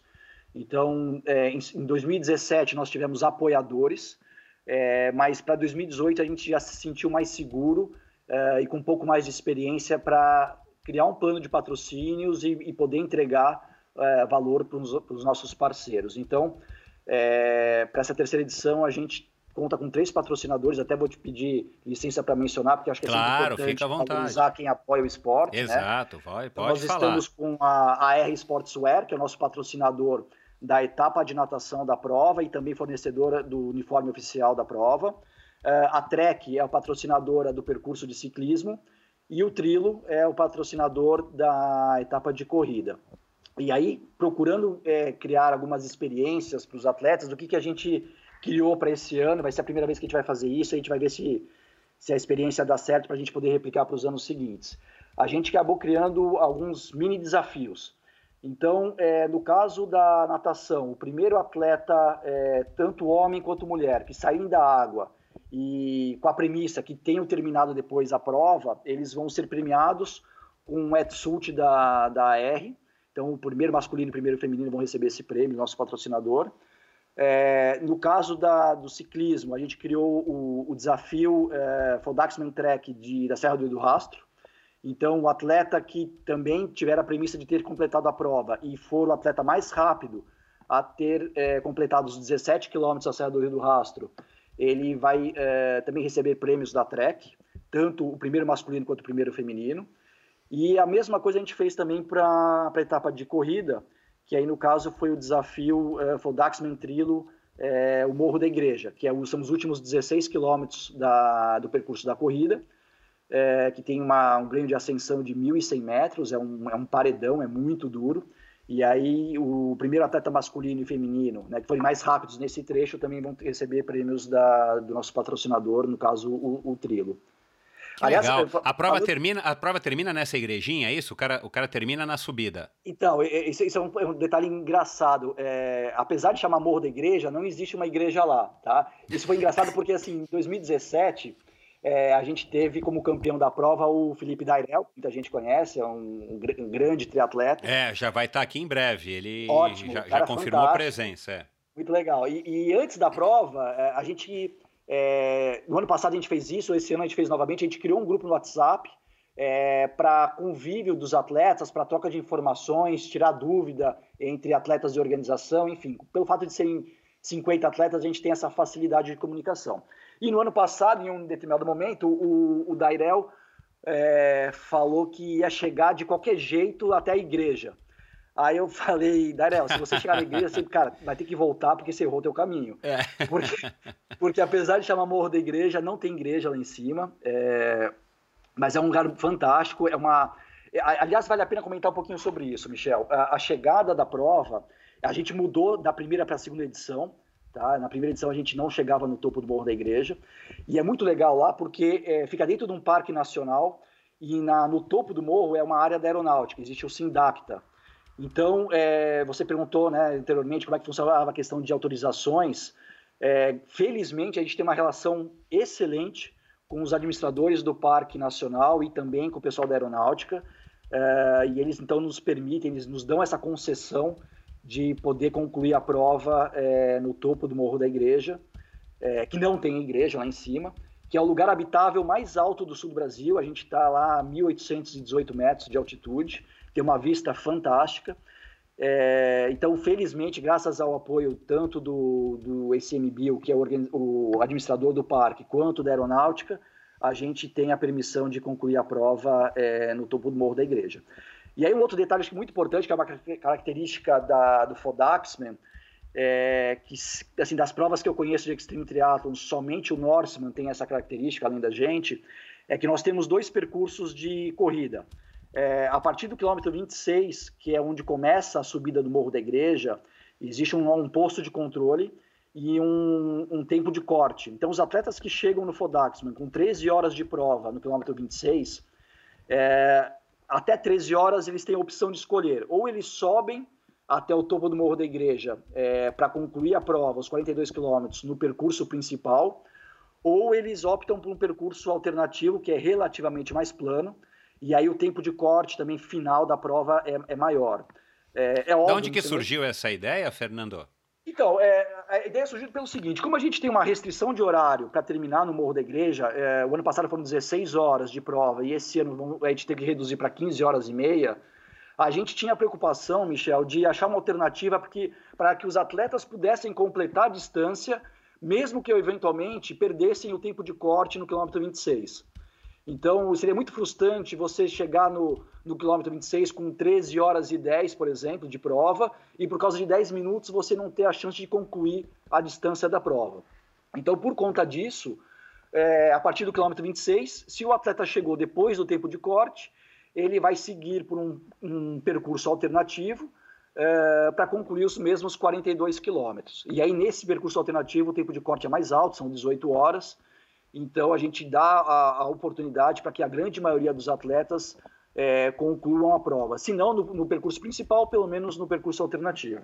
Porra, muito legal. Você sabe que isso daí é, é, era muito utilizado, deve ser ainda hoje, embora as corridas de aventura já não estejam mais no, longe do ápice, mas isso era muito utilizado em corrida de aventura. Uma, eu acho uma solução fabulosa, cara. Em vez de você mandar o cara voltar, você fala: olha, corta um caminho aqui, mas você termina e, e você termina na chegada, né? Não termina antes, não para fora do, do é, contexto. É, completa, isso como né? experiência, claro, como experiência de participação para quem está quem tá lá e não está definitivamente competindo, cara, é fabuloso, porque você arruma, um, você arruma uma solução, não um problema para o cara, e o cara é teu cliente. Exatamente, é isso, é, é essa a nossa preocupação é, fazer com que todos tenham, na medida do possível, condições de completar a prova. É, obviamente que a gente toma o cuidado, né, Michel, de que a, o primeiro atleta a terminar o percurso é, alternativo, ele obrigatoriamente ele vai se ser colocado na classificação geral depois do último atleta. Sim, exatamente. Corrida de aventura era exata. do tempo, né? Exato, né? exatamente. Porque, obviamente, percurso alternativo é menos, ele exige menos. Né? Isso, né? sei lá, é, o, é assim, é, o cara já está numa categoria, vai, café com leite, com todo respeito, mas o cara termina. Eu, eu, acho que isso que é o bacana. E corrida de aventura tinha muito isso, cara. E é aquilo que você falou, é, é questão de, de você também, como organizador, se comprometer a organizar a prova num determinado período de tempo que você respeita, enfim, o SINDAC tá aí, é, é quem é que está regendo. Caso, é. é. exatamente. No nosso caso, não é nenhuma opção própria nossa, então... é uma então. exigência da, da, desses órgãos e a gente tem que seguir, enfim, e tem, tem que agradecer porque realmente a gente teve a, a permissão de poder usar aquele lugar fantástico para concluir a prova. Claro. Agora, eu fiz algumas anotações aqui enquanto você falava. Deixa eu, deixa uhum. eu voltar um pouco aqui no tema. O, você participou do Ironman e, e muitos dos nossos ouvintes aqui já participaram ou vão participar aí agora em 2019, enfim. Cara, é, é, uma, é uma sensação que dá realmente um frio na barriga, é uma, é uma aventura participar do primeiro Ironman. Uhum. É, as redes sociais e todo o conhecimento e toda a, a fluência do, da informação, a fluidez da informação hoje em dia, torna isso um pouco menos. Um pouco menos. É, é, um pouco menos. Não atrativo, mas assim, é, a surpresa é menor. Né? Uhum. Você, claro que você precisa ir lá e, e, cruzar a linha de chegada e passar pelos 140 1,6 milhas do percurso para você ter a sua experiência. Sim. Mas É, já já está tá saindo um episódio aqui, antes do final do ano, se eu não me engano, com o Rafael Magalhães, que foi é, recordista do Ironman é, do Havaí, recordista sul-americano, se eu não me engano, em 84. E, meu, uma conversa muito bacana. E ele conta, vocês vão ouvir aí já já, estou finalizando o episódio, e ele conta como é que era o contexto, né, de você ir para o Ironman do Havaí numa época, em 1980 e pouco e sem saber praticamente nada, né? Você ouvia o que, que os brasileiros já tinham feito lá, era uma outra revista que chegava com meses de atraso. Você chegava lá, você não tinha nem noção do, do calor. Hoje todo mundo sabe que se for para Kona, sabe que vai chegar lá e vai abrir a porta do, do, do avião e vai derreter. É, o Extreme Triathlon, ele, é, é, pela tua experiência, eu acho que ele causou mais ou menos esse mesmo impacto, além do, do de ter um diferencial que é a história do visual, que é a história do. Enfim, é um pouco diferente de fato, ou muito diferente, um triatlon é, de praia, um triatlon praiano e um triatlon de serra, um triatlon montanhoso, um triatlon é, com todas as dificuldades e, é, de relevo e percurso que um Extreme Triathlon oferece. Uhum. Mas, cara, é, o triatlon no começo, quando o Rafael ia, é, e outros convidados que eu tive aqui e vou receber, era uma prova de aventura, vamos dizer assim, era um desafio o Extreme Triathlon um dia tende a ser, pela lógica das coisas, e, e, e, talvez muito, com muito mais velocidade do que o Ironman, porque o, o Extreme Triathlon surge numa época que as redes sociais e a internet já estão aí a pleno, em pleno vapor. Você uhum. acha que é, isso não vai acontecer? Eu estou completamente enganado? Ou isso tem a chance de acontecer? Ou vai acontecer um dia e aí, enfim, aí é, é outra história? É, bom, eu acho que tem dois pontos aí que vale a pena a gente. Porque analisar. a popularização traz isso, né, cara? A popular... o, o Galvão, ele, uhum. ele, eu, eu, confesso, eu concordo. O Galvão, para mim, é um cara que revolucionou o teatro brasileiro. Mas uhum. ele, se, ele, ele trouxe o, o Iron Man para o Brasil e com muita, muita propriedade ele, ele organiza, e pelo que eu já ouvi falar, é uma das melhores provas do mundo, Sim. avaliadas uhum. pela, pela, pelo dono da franquia. É, e, e, tem algumas pessoas que crucificam ele. É, mas, cara, ele está fazendo muito bem feito um trabalho. Como ele mesmo se defendeu aqui e argumentou na nossa, na nossa conversa, é, o triatlon não vai muito bem no Brasil. Tomara que agora esteja caminhando aí com essa nova administração. Mas ele, de fato, não tem culpa nenhuma. Agora ele foi e se especializou num, num nicho dentro do triatlon. Sim. É, e claro, com esse crescimento todo e toda essa evolução e essa massificação, o, o Ironman acabou se tornando um, uma coisa comum, né? Uhum. Será que com a popularização de um Fodax Man ou de um Swiss Man ou de essas outras provas que estão cada vez mais populares, como eu falei aqui na introdução, isso não vai acabar sendo um caminho natural ou vocês não vão cair nas mesmas armadilhas? Vocês já refletiram? E você, principalmente, pela tua experiência pessoal, eu não sei qual é a experiência uhum. dos outros seus outros sócios, mas assim, bom, como é que a gente faz para um dia a gente não virar uma carne de vaca e uma marca tatuada na perna das pessoas? Tá. A tua pergunta é muito pertinente, sabe, Michel? E a gente já fez essa autorreflexão. É, eu, eu acho que é, é para falar disso, a gente tem que falar muito da questão da, das redes sociais, né, Instagram, enfim, todas essas mídias, é, porque se por um lado isso traz é, um, um, fator positivo muito grande, né, principalmente, você deu o exemplo lá de em 84 chegar em Cora e não saber o que encontrar. Hoje em dia a gente tem um, acesso muito fácil às informações, né, não só através só das, da, das redes sociais, mas, enfim, de outras, várias outras ferramentas. Então, é, só para te dar um exemplo, quando eu fui fazer o Swissman, eu já tinha esmiuçado o percurso é, milhões de vezes na internet, então eu já sabia o que esperar. Então esse é o lado bom, é o lado legal. É, o lado ruim, o lado nocivo, é, é aquilo que a gente estava conversando, né? De quando as pessoas se preocupam mais é, com a exposição é, do que com realmente o propósito da prova. Né? Eu sempre brinco, eu, eu moro a 200 metros da chegada do, do Ironman Florianópolis. É, a semana do Iron, isso daqui parece é, um desfile, né? Então, é, eu, eu, brinco que é o quesito alegoria. A maioria dos atletas tem nota 10 no quesito alegoria, estão perfeitos, mas é, eu fico me perguntando quantos desses atletas estão preocupados só com isso, né? E, depois chegar na segunda-feira e postar sua fotinho lá na, nas suas mídias sociais, fazer um textão. É, e aí vale a pena ter uma reflexão, né? Assim, se, se você for analisar que natação, ciclismo e corrida, dessas três modalidades, é, aonde tem um impacto financeiro maior em termos de investimento é na, no ciclismo, então o cara tem que justificar como é que ele gasta 50, 60, 70 mil reais numa bicicleta, num capacete, numa roda, e aí ele faz um pedal absurdo na prova que ele nunca fez na vida dele, não faz nos treinos, e aí é óbvio que ele sabe que ele vai sofrer na corrida e vai ter que inventar uma historinha de lesão, que, enfim, né? Mas é, por, que, por que, que eu estou falando tudo isso? Porque é, aonde que eu acho que o Extreme Triathlon pode é, evitar de cair nessa armadilha? Primeiro que eu acho que vai acontecer uma seleção natural, tá?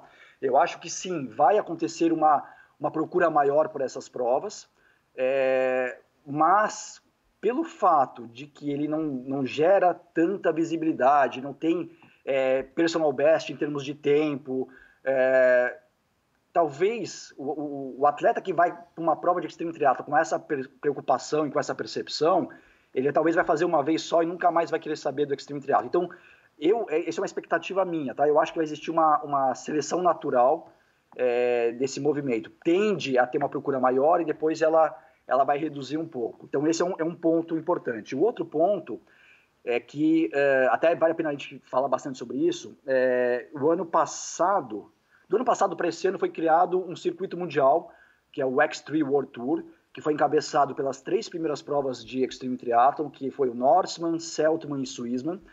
É, então eles criaram um circuito que as provas continuam sendo independentes, mas passam a fazer parte desse circuito mundial. Então se juntaram a essas três provas mais sete provas, são no total dez.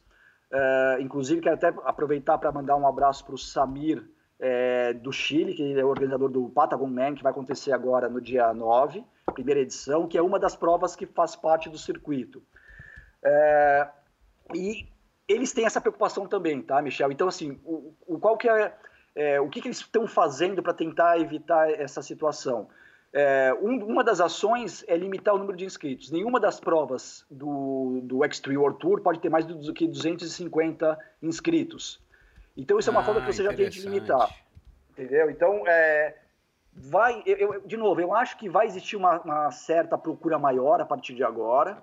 É, mas depois tende a reduzir e vai ficar realmente só com quem se identifica com esse tipo de prova, porque é, não é uma prova para iniciantes, você não pode começar na, no full distance com uma prova de extreme triathlon, é, você tem que ter muita experiência, é, você tem, uma, tem que ter uma estrutura diferente, então é, uma coisa que vale a pena também mencionar, num Extreme Triathlon, você precisa ter um staff próprio que vai te acompanhar durante toda a prova de carro. Ah, então isso eu ia perguntar, você é obrigado a ter o seu próprio staff? 99% das provas exige isso, o Fodaxman não é diferente, o Fodaxman, a gente pede que, pelo, assim, é obrigatório pelo menos um, mas o ideal é que seja pelo menos dois staffs é, acompanhando cada atleta durante todo o, o percurso. E, então, assim, respondendo a tua pergunta, a gente corre sim esse risco, mas eu acho que existe essa preocupação tanto que um dos propósitos da criação do circuito é justamente manter vivo é, a essência do esporte, né? os valores de camaradagem.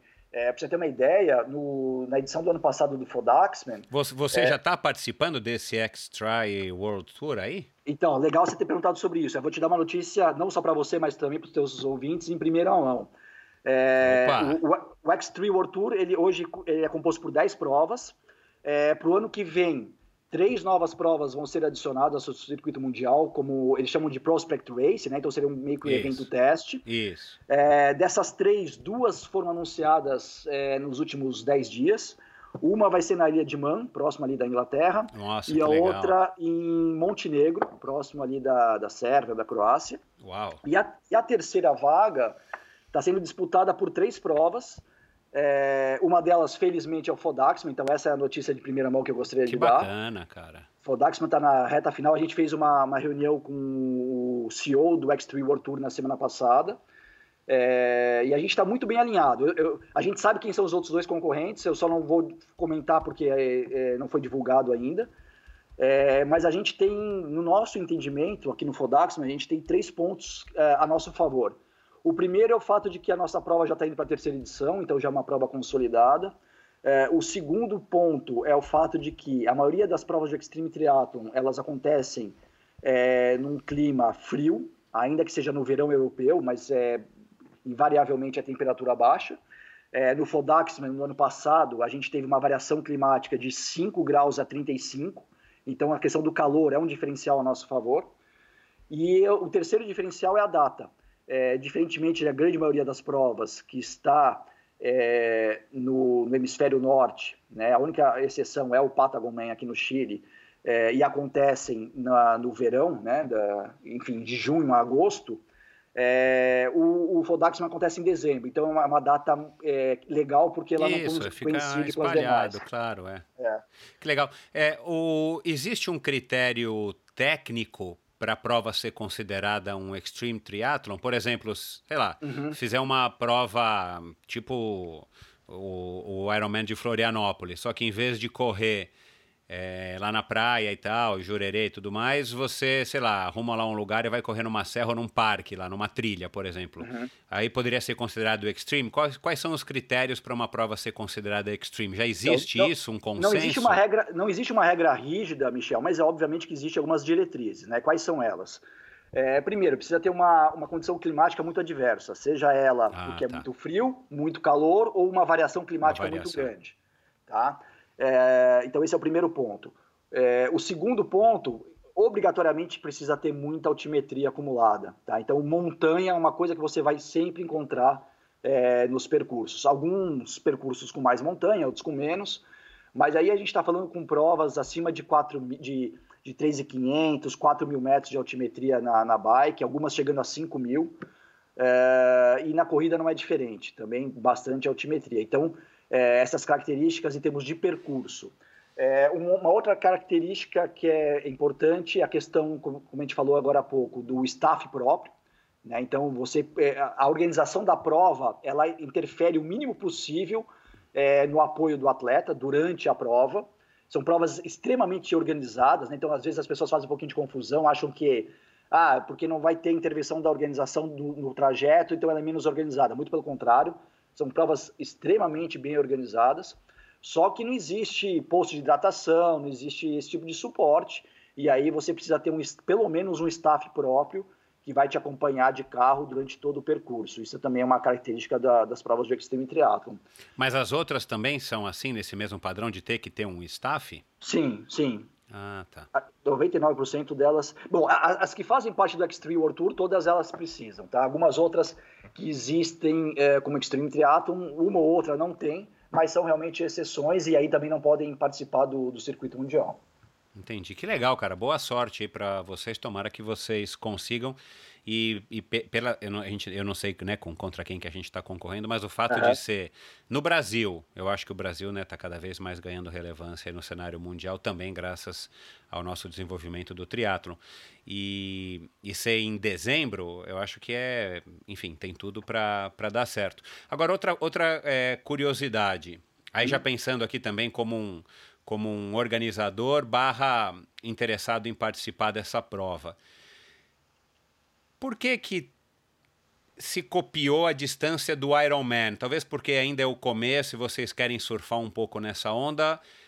Porque, assim, na minha opinião, eu, eu, as provas que o. Essa última prova que o Alexandre fez, o Hanna Carri, ou mesmo o Célio Balheiro fez uma prova agora, né? No, o long distance mudou a distância. Eu acabei até dando uma opinião para ele que eu achava que deveria assim.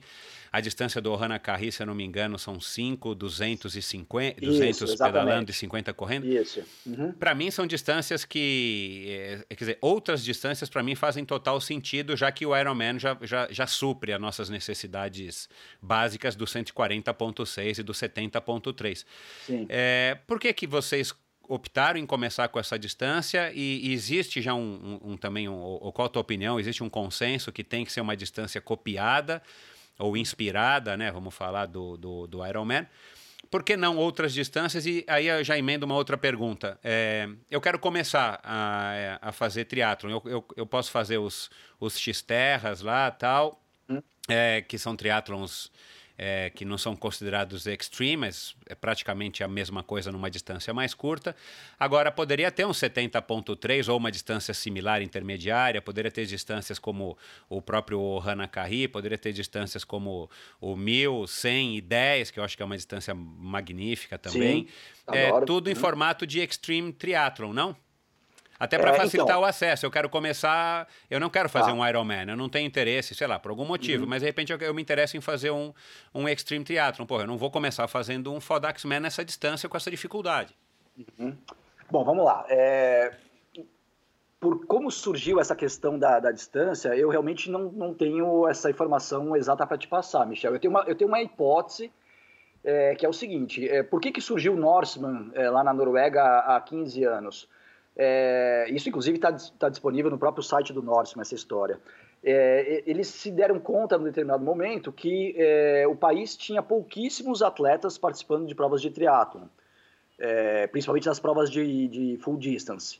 Então, eles quiseram uh, criar uma... Enfim, na ideia deles, seria um atrativo para fazer com que o a população local, né, os noruegueses, é, se interessassem mais em, em, fazer provas de triatlon. E aí, eu, vou falar uma, uma, hipótese, uma suposição minha, tá? não tenho essa, essa certeza.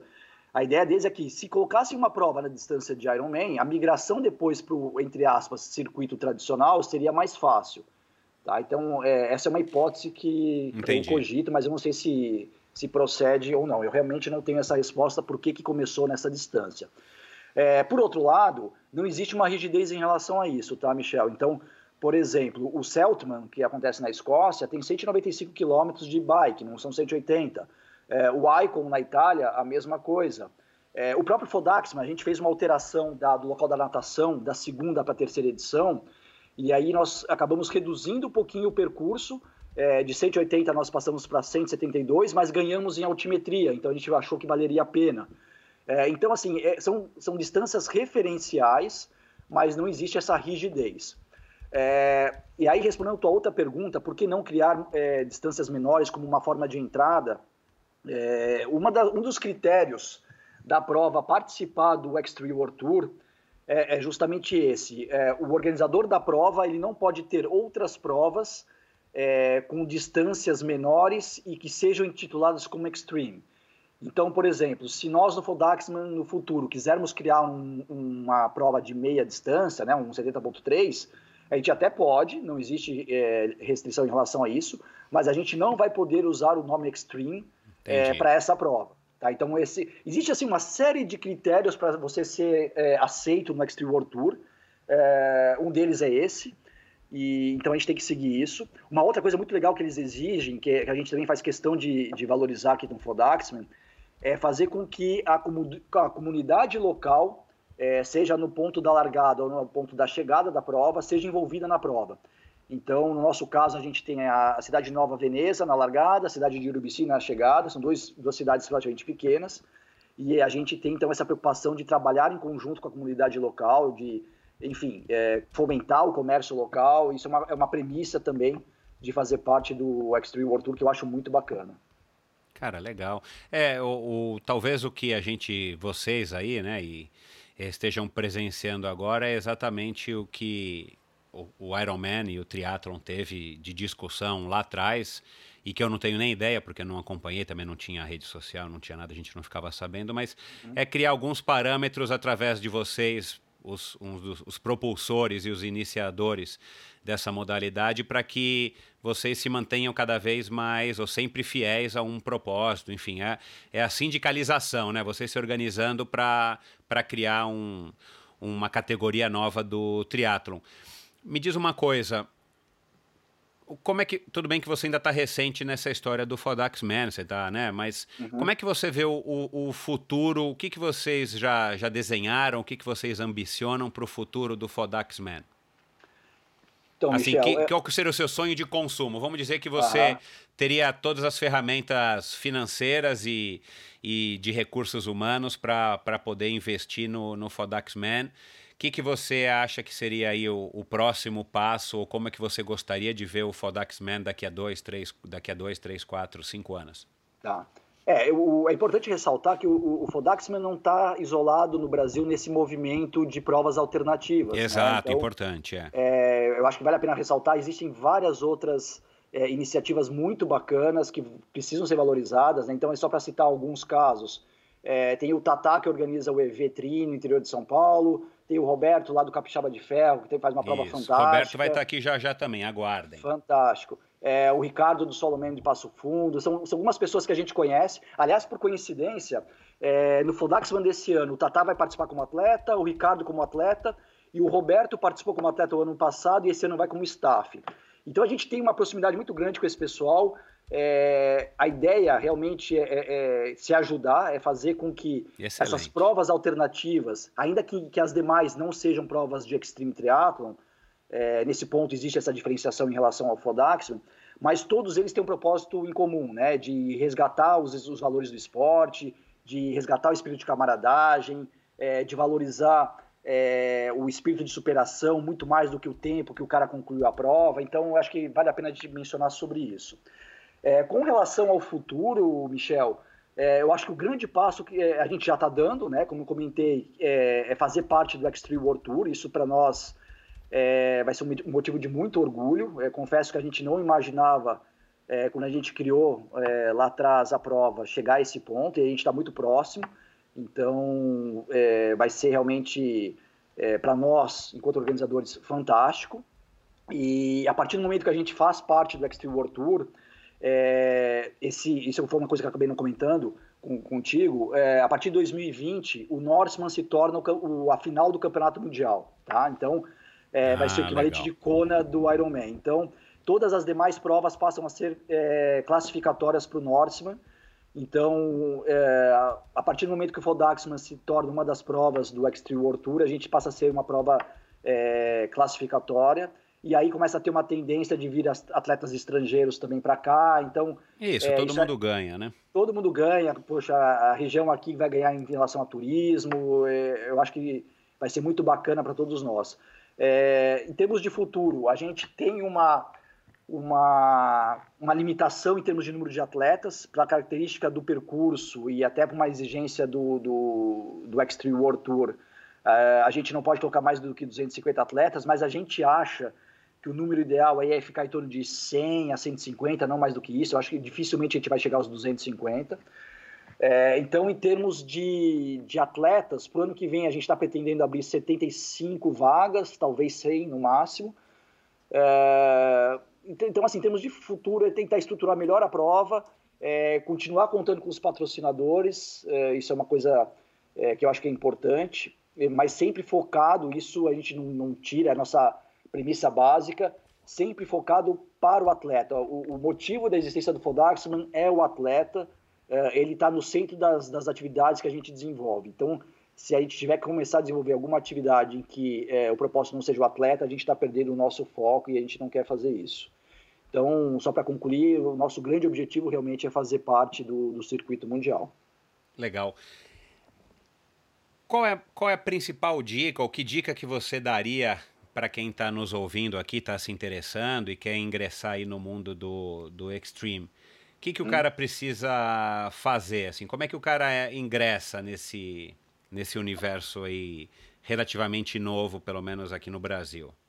Olha, Michel, é, primeiro eu, eu, costumo comentar que não é uma prova para iniciante, não é o ideal o cara começar no full distance numa prova de extreme, porque ele vai estar tá queimando etapas. Né? Então, é, eu acho que tem que seguir o, o, fluxo natural das coisas, né? Começar com as provas menores. Algumas federações aqui no Brasil são bem fortes em relação aos circuitos. É, o próprio Galvão tem agora um circuito com provas mais curtas. É, e gradativamente aumentando, 70.3, depois você parte de repente para uma, uma prova full distance do circuito tradicional, seja ela Challenge ou, ou Ironman. É, e aí quando Para eu me inscrever na tua prova, eu vou ter que mandar uma aplicação, né? E uhum. vocês vão fazer uma seleção. Sim. Eu preciso ter participado de um, de um, de um, é, de um Ironman completo, full distance? Olha, é, se você não tiver participado, é importante que você tenha muita experiência em outras provas é, de ultradistância. Por exemplo, ultramaratona de 100 km, esse tipo de coisa, porque ainda que você não tenha é, a experiência de um Ironman, você já sabe o que encontrar pela frente. Então, assim, não é, vai prejudicar muito a análise do currículo, isso é fato, mas se você conseguir compensar com muita experiência em outras provas de ultradistância, a gente considera com certeza, tá? Então, não é pré-requisito obrigatório ter participado de um, de um Ironman. É, então, assim, eu acho que precisa, tem que tomar cuidado de não queimar etapas, né, em questão de distâncias. É, e, de novo, né, Michel, não é uma prova para todo mundo. O, o, cara tem que é, se identificar, não, não é uma prova é, que ele vai fazer tempo. Então, assim, é uma prova que ele vai se desafiar, ele o percurso, não vai ter que se preocupar com os outros atletas.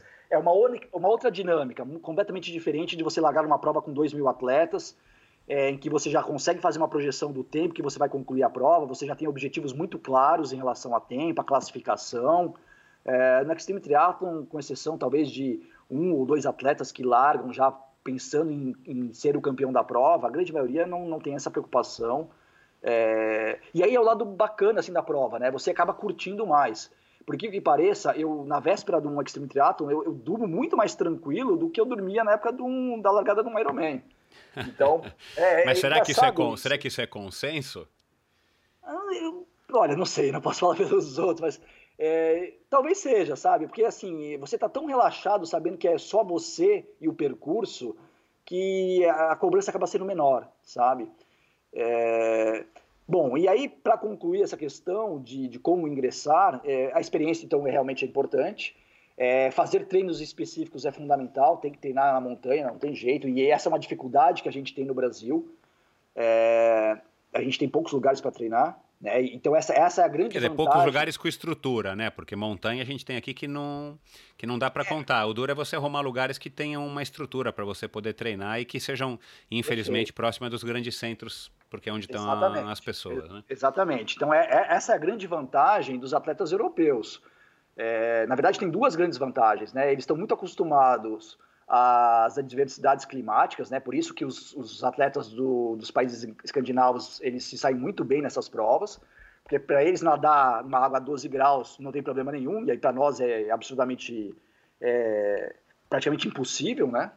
É, e eles têm muita montanha para pedalar, então qualquer montanha que eles peguem para pedalar são é, 15, 20, 25 quilômetros pedalando numa única montanha. Isso é um privilégio que dificilmente a gente tem aqui no Brasil. Né? Claro. Então, mas enfim, na, na, medida do possível, treinar em condições é, mais adequadas da prova.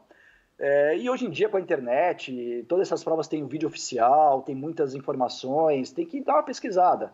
É, por, apesar de todas elas serem extreme, tem provas com algumas características muito distintas. Né? Então, por exemplo, a água da natação do suísmo é muito tranquila para nós brasileiros, vai estar na faixa de 18, 20, 22 graus. Agora no Norseman, no Patagon, você vai pegar, se bobear, água abaixo de 10. Então é importante também é, dar essa pesquisada, né? porque são condições muito diferentes de uma prova para outra. Claro.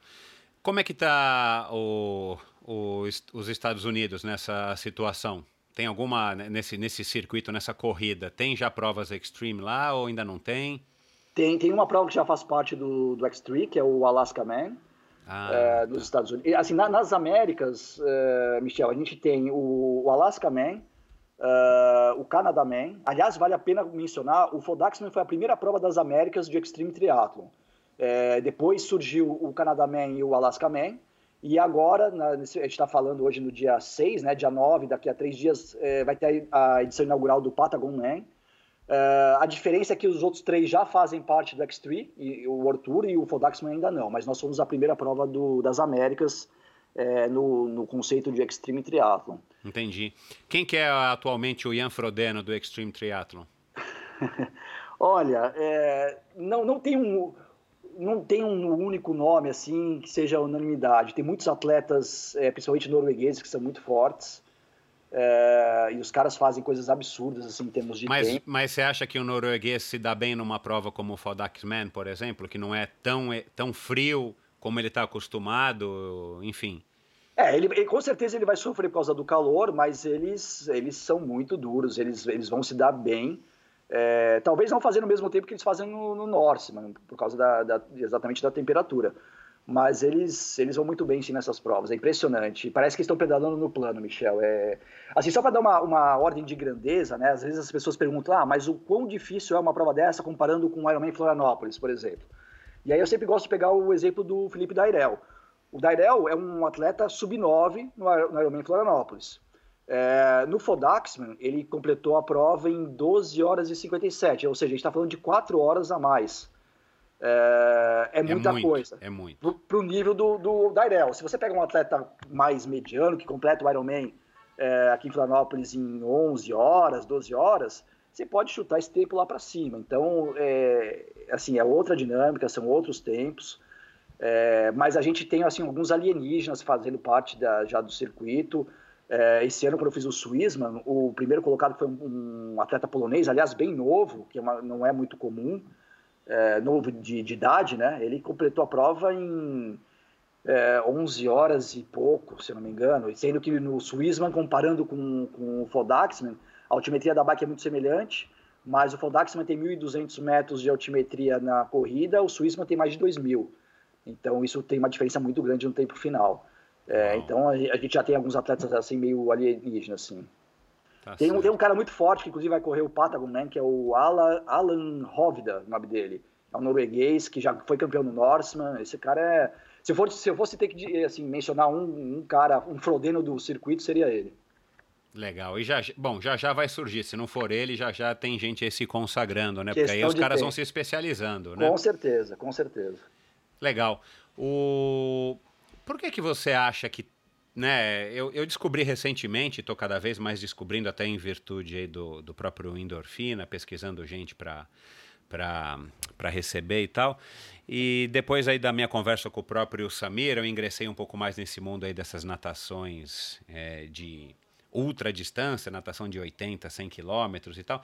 Cara, eu descobri que tem um inglês de 23 anos, me, me fugiu agora o nome dele, que nadou 3.200 quilômetros ao redor da, da Grã-Bretanha, né, das, hum, das, sim, das ilhas sim. somadas, uhum. é, em 157 dias, se eu não me engano, e, e eu ouvi o relato do cara num podcast muito legal para quem entende inglês, eu posso colocar o, o link no post do episódio de hoje.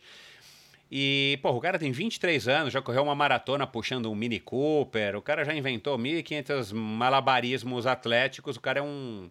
E, e ao contrário do que você imagina para um cara que nadou 3.200 quilômetros, o cara é, é atarracado, o cara parece um, sei lá, um lutador de, de MMA. E... Ele, ele, parece um cara de crossfit, né? Eu Exato, uma, é, tem uma barba, o cara é meio, o cara é meio bruto, é. assim, o cara é. É, tem, um, tem um visual diferente, você não espera o, o perfil Sim. de um cara que correu uma maratona. Mas enfim, puxando o um Mini Cooper. Mas, é, e aí você começa a pesquisar, claro, principalmente em Instagram, você vai descobrindo um louco atrás do outro.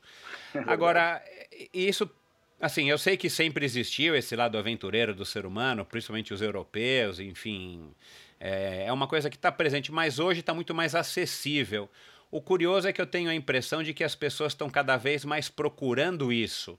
Né? Pessoas ditas comuns, ordinárias, uhum. no sentido de que o cara trabalha né, das nove às seis, é um executivo, é um empresário, é um médico, e aí o cara resolve se embrenhar nessas aventuras mais, mais radicais e a maratona já deixou faz tempo de ser uma coisa radical. O triatlon, eu acho que já deixou, na minha opinião, o Ironman já não é mais uma coisa radical.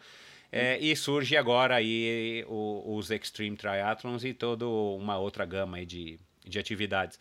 Você tem alguma. A, a, a, você daria algum palpite? Por que, que o ser humano está procurando isso? Está entediado? Ele quer aparecer nas redes sociais? Por que, que é, você está tendo sucesso numa prova tão, tão curta e tão difícil e todos os outros teus aí parceiros do futuros parceiros, se Deus quiser, do, uhum. do X-Try World Tour estão surfando essa onda? Olha, Michel, é, eu, eu, não sou psicólogo, né? Então, assim, a minha opinião não é uma, não tem um embasamento técnico, né? Mas é, eu, eu, acho que tem muito a ver, sim, com a questão do, do, ser humano, de alguma forma, querer se diferenciar, né? Então, quando o Ironman era uma coisa para poucos, era uma forma de uma, de uma pessoa né, ordinária se transformar numa pessoa extraordinária. Num Iron Man. Um Iron Man. A partir do momento que o Iron Man se eh, massificou do jeito que está hoje, não é mais uma diferenciação. Né? E eu acho que é, isso é um pouco inerente a, ao ser humano, né? de, de alguma forma querer se diferenciar dos demais. Faz sentido, é. é então, não sei, talvez é, seja essa, talvez isso explique um pouco, se não tudo, pelo menos uma parte. Tá certo. Agora voltando ao Fernando é, triatleta. Uhum. Qual que é o teu próximo desafio? Quando você se entediar dos Extreme Triathlons, qual que vai ser o próximo desafio? Nadar os 3,200? De peito? Pô, se você for mais rápido do que de crawl, vai embora, né, meu? ai, Bom, Vamos, falar primeiro dos meus desafios mais próximos, né? Então, eu, eu largo no Fodaxman daqui a 10 dias, na terceira edição. É, e aí depois para 2019 eu já tô eu já já tô inscrito, né? Fui selecionado para o Icon, que é o Extreme Triathlon da Itália. é, que era uma prova assim como o Swissman, que eu tinha muita vontade de fazer. É, felizmente fui aprovado. É, então, assim, de concreto, as duas próximas provas são essas. É, eu estou cogitando fazer o Patagon Man no final do ano que vem, mas não está certo ainda. Uma outra possibilidade, caso eu não vá para a Patagônia, é o Extreme Triathlon da, de Montenegro, que aí fica, é em outubro, então tá, daria teoricamente para fazer um único ciclo para o Icon, que é final de agosto, e depois o, a prova da, do, de Montenegro, que chama Black Lake. É, mas Essa assim, prova deve ser fabulosa, hein, Mel? Michel, eu vi o vídeo, assim, é um lugar fantástico. Eu, é, são, são, coisas que eu valorizo muito assim na hora de escolher uma prova, sabe? A questão do, da paisagem, para mim, é super importante. É, felizmente a água lá não é tão gelada, dizem que é de 16 a 18 graus, então dá para encarar. Mas eu fiquei assim apaixonado pelo, pelo percurso das duas, tanto do Icon quanto. Bom, o Icon basta dizer que o percurso da, da bike passa pelo passo de Stelvio, então só isso Uau, daí já. Uau, que top, é, cara. É, a prova é, ela, ela, tem algumas, alguns diferenciais. assim é, o, o, ponto mais baixo de todo o percurso, que é o da natação, ele está a 1.800 metros de altitude, é, tem mais de 5 mil metros de ganho na, na, só na bike, e a chegada da corrida está a 3 mil metros de altitude. Então é uma prova eles dizem, eu não sei se é verdade, mas que tem chance até de nevar, apesar de, de estar teoricamente é, num período que não é o inverno lá, mas enfim. Então, assim, a, é, meus próximos dois objetivos já confirmados são esses. É, espero que, provavelmente, agora nas próximas edições, talvez a gente não consiga mais participar do Fodaxman como atleta e ficar só na organização. Isso vai ser uma tendência natural. Então, eu vou continuar envolvido no Fodaxman é, como organizador. E pelo menos eu estou curtindo muito nesse momento o Extreme Triathlon. Não consigo imaginar não fazer essa prova. É, desculpe, fazer esse tipo de, de prova, né? É, independente de qual seja. Então, por enquanto, meu foco ainda está realmente na, no circuito do Extreme Triathlon. Bacana. Bom, a gente está gravando, como você falou, né? Hoje faz, é, vão faltar aí 10 dias, estão faltando 10 dias para o triatlon. Então, para quem está ouvindo, faltam aí dois, três dias para a prova. É, dá um recado aí para pro, os ouvintes e para os 30 participantes né, dessa, desse final de Não, semana. Esse ano, esse ano serão 50 atletas largando. Ótimo. 11 então, estados brasileiros. Olha lá. Dá um recado aí para os ouvintes e para o e teu público aí que está largando a prova é, daqui a dois, três dias. Bom, é, primeiro em relação a quem tem curiosidade, quer conhecer um pouquinho mais sobre as provas de Extreme Triathlon, hoje já existe bastante informação disponível na internet.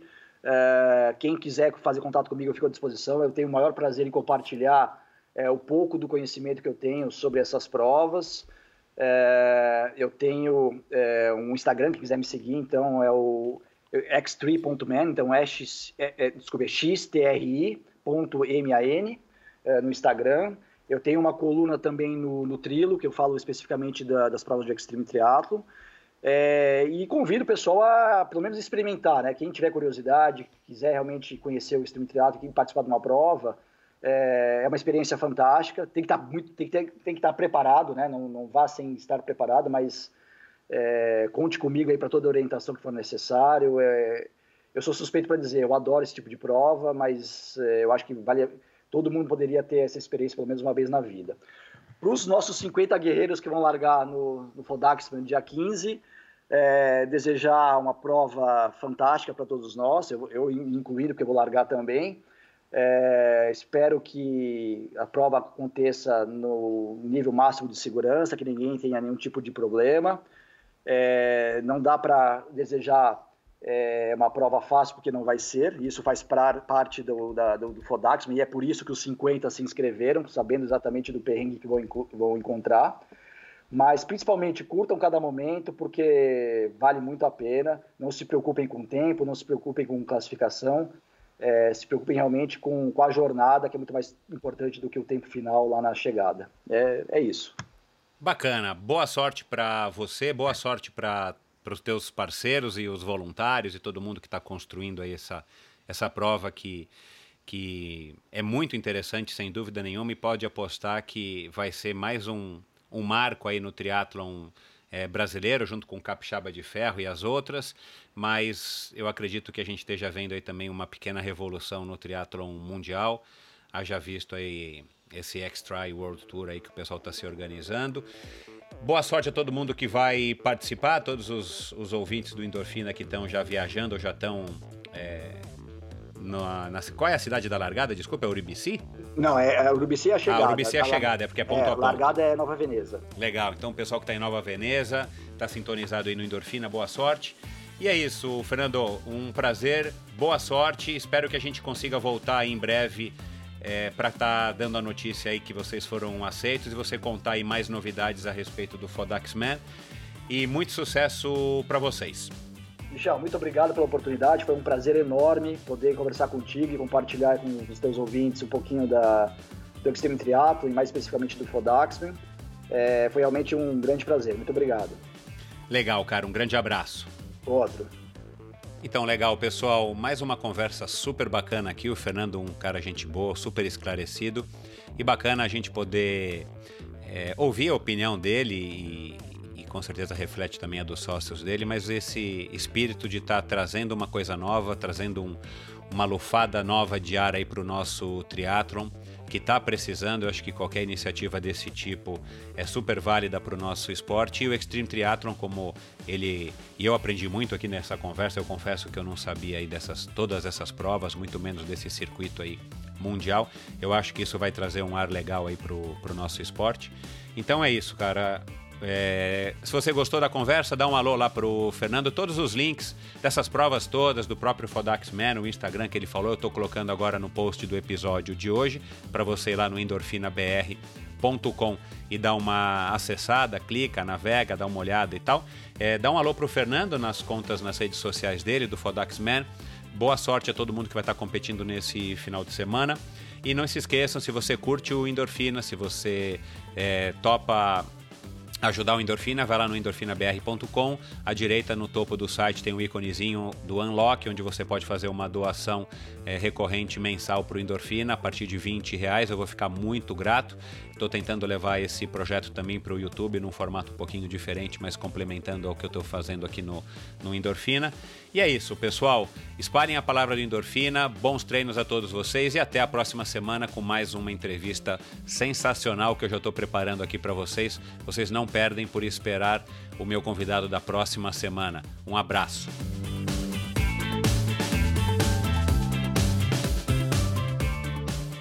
Este episódio foi um oferecimento de Bovem Energia. Você sabe como funciona o mercado de energia no Brasil? Você sabe que é possível comprar energia para sua empresa ou indústria? Que você também pode escolher de quem comprar esta energia, o que pode gerar uma economia substancial no custo final da sua produção? Conheça então a Bovem Energia. A Bovem é uma comercializadora de energia que também presta serviços de gestão e migração. Assim como meus convidados, para a Bovem, energia é um assunto muito sério. Uma empresa sólida e confiável, com profissionais experientes e treinados para lhe oferecer agilidade no atendimento, robustez e competência na condução dos negócios. Saiba mais em bovem.com.br. B-O-V-E-N.com.br de energia, a Bovem entende. Obrigado por ouvir esse episódio do Endorfina. Acesse o endorfinabr.com, vá no post do episódio de hoje para conhecer um pouco mais sobre o meu convidado e alguns assuntos abordados em nossa conversa. Lá você ainda encontra todos os episódios do Endorfina e uma galeria de fotos da história do triatlon brasileiro. Se você curtiu, colabore assinando Endorfina na iTunes Store ou Spotify e compartilhando com seus amigos. Lembre-se de enviar suas sugestões, críticas e comentários através do perfil Endorfina BR no Instagram ou através do Endorfina com Michel Bogli no Facebook. Um abraço e até a semana que vem.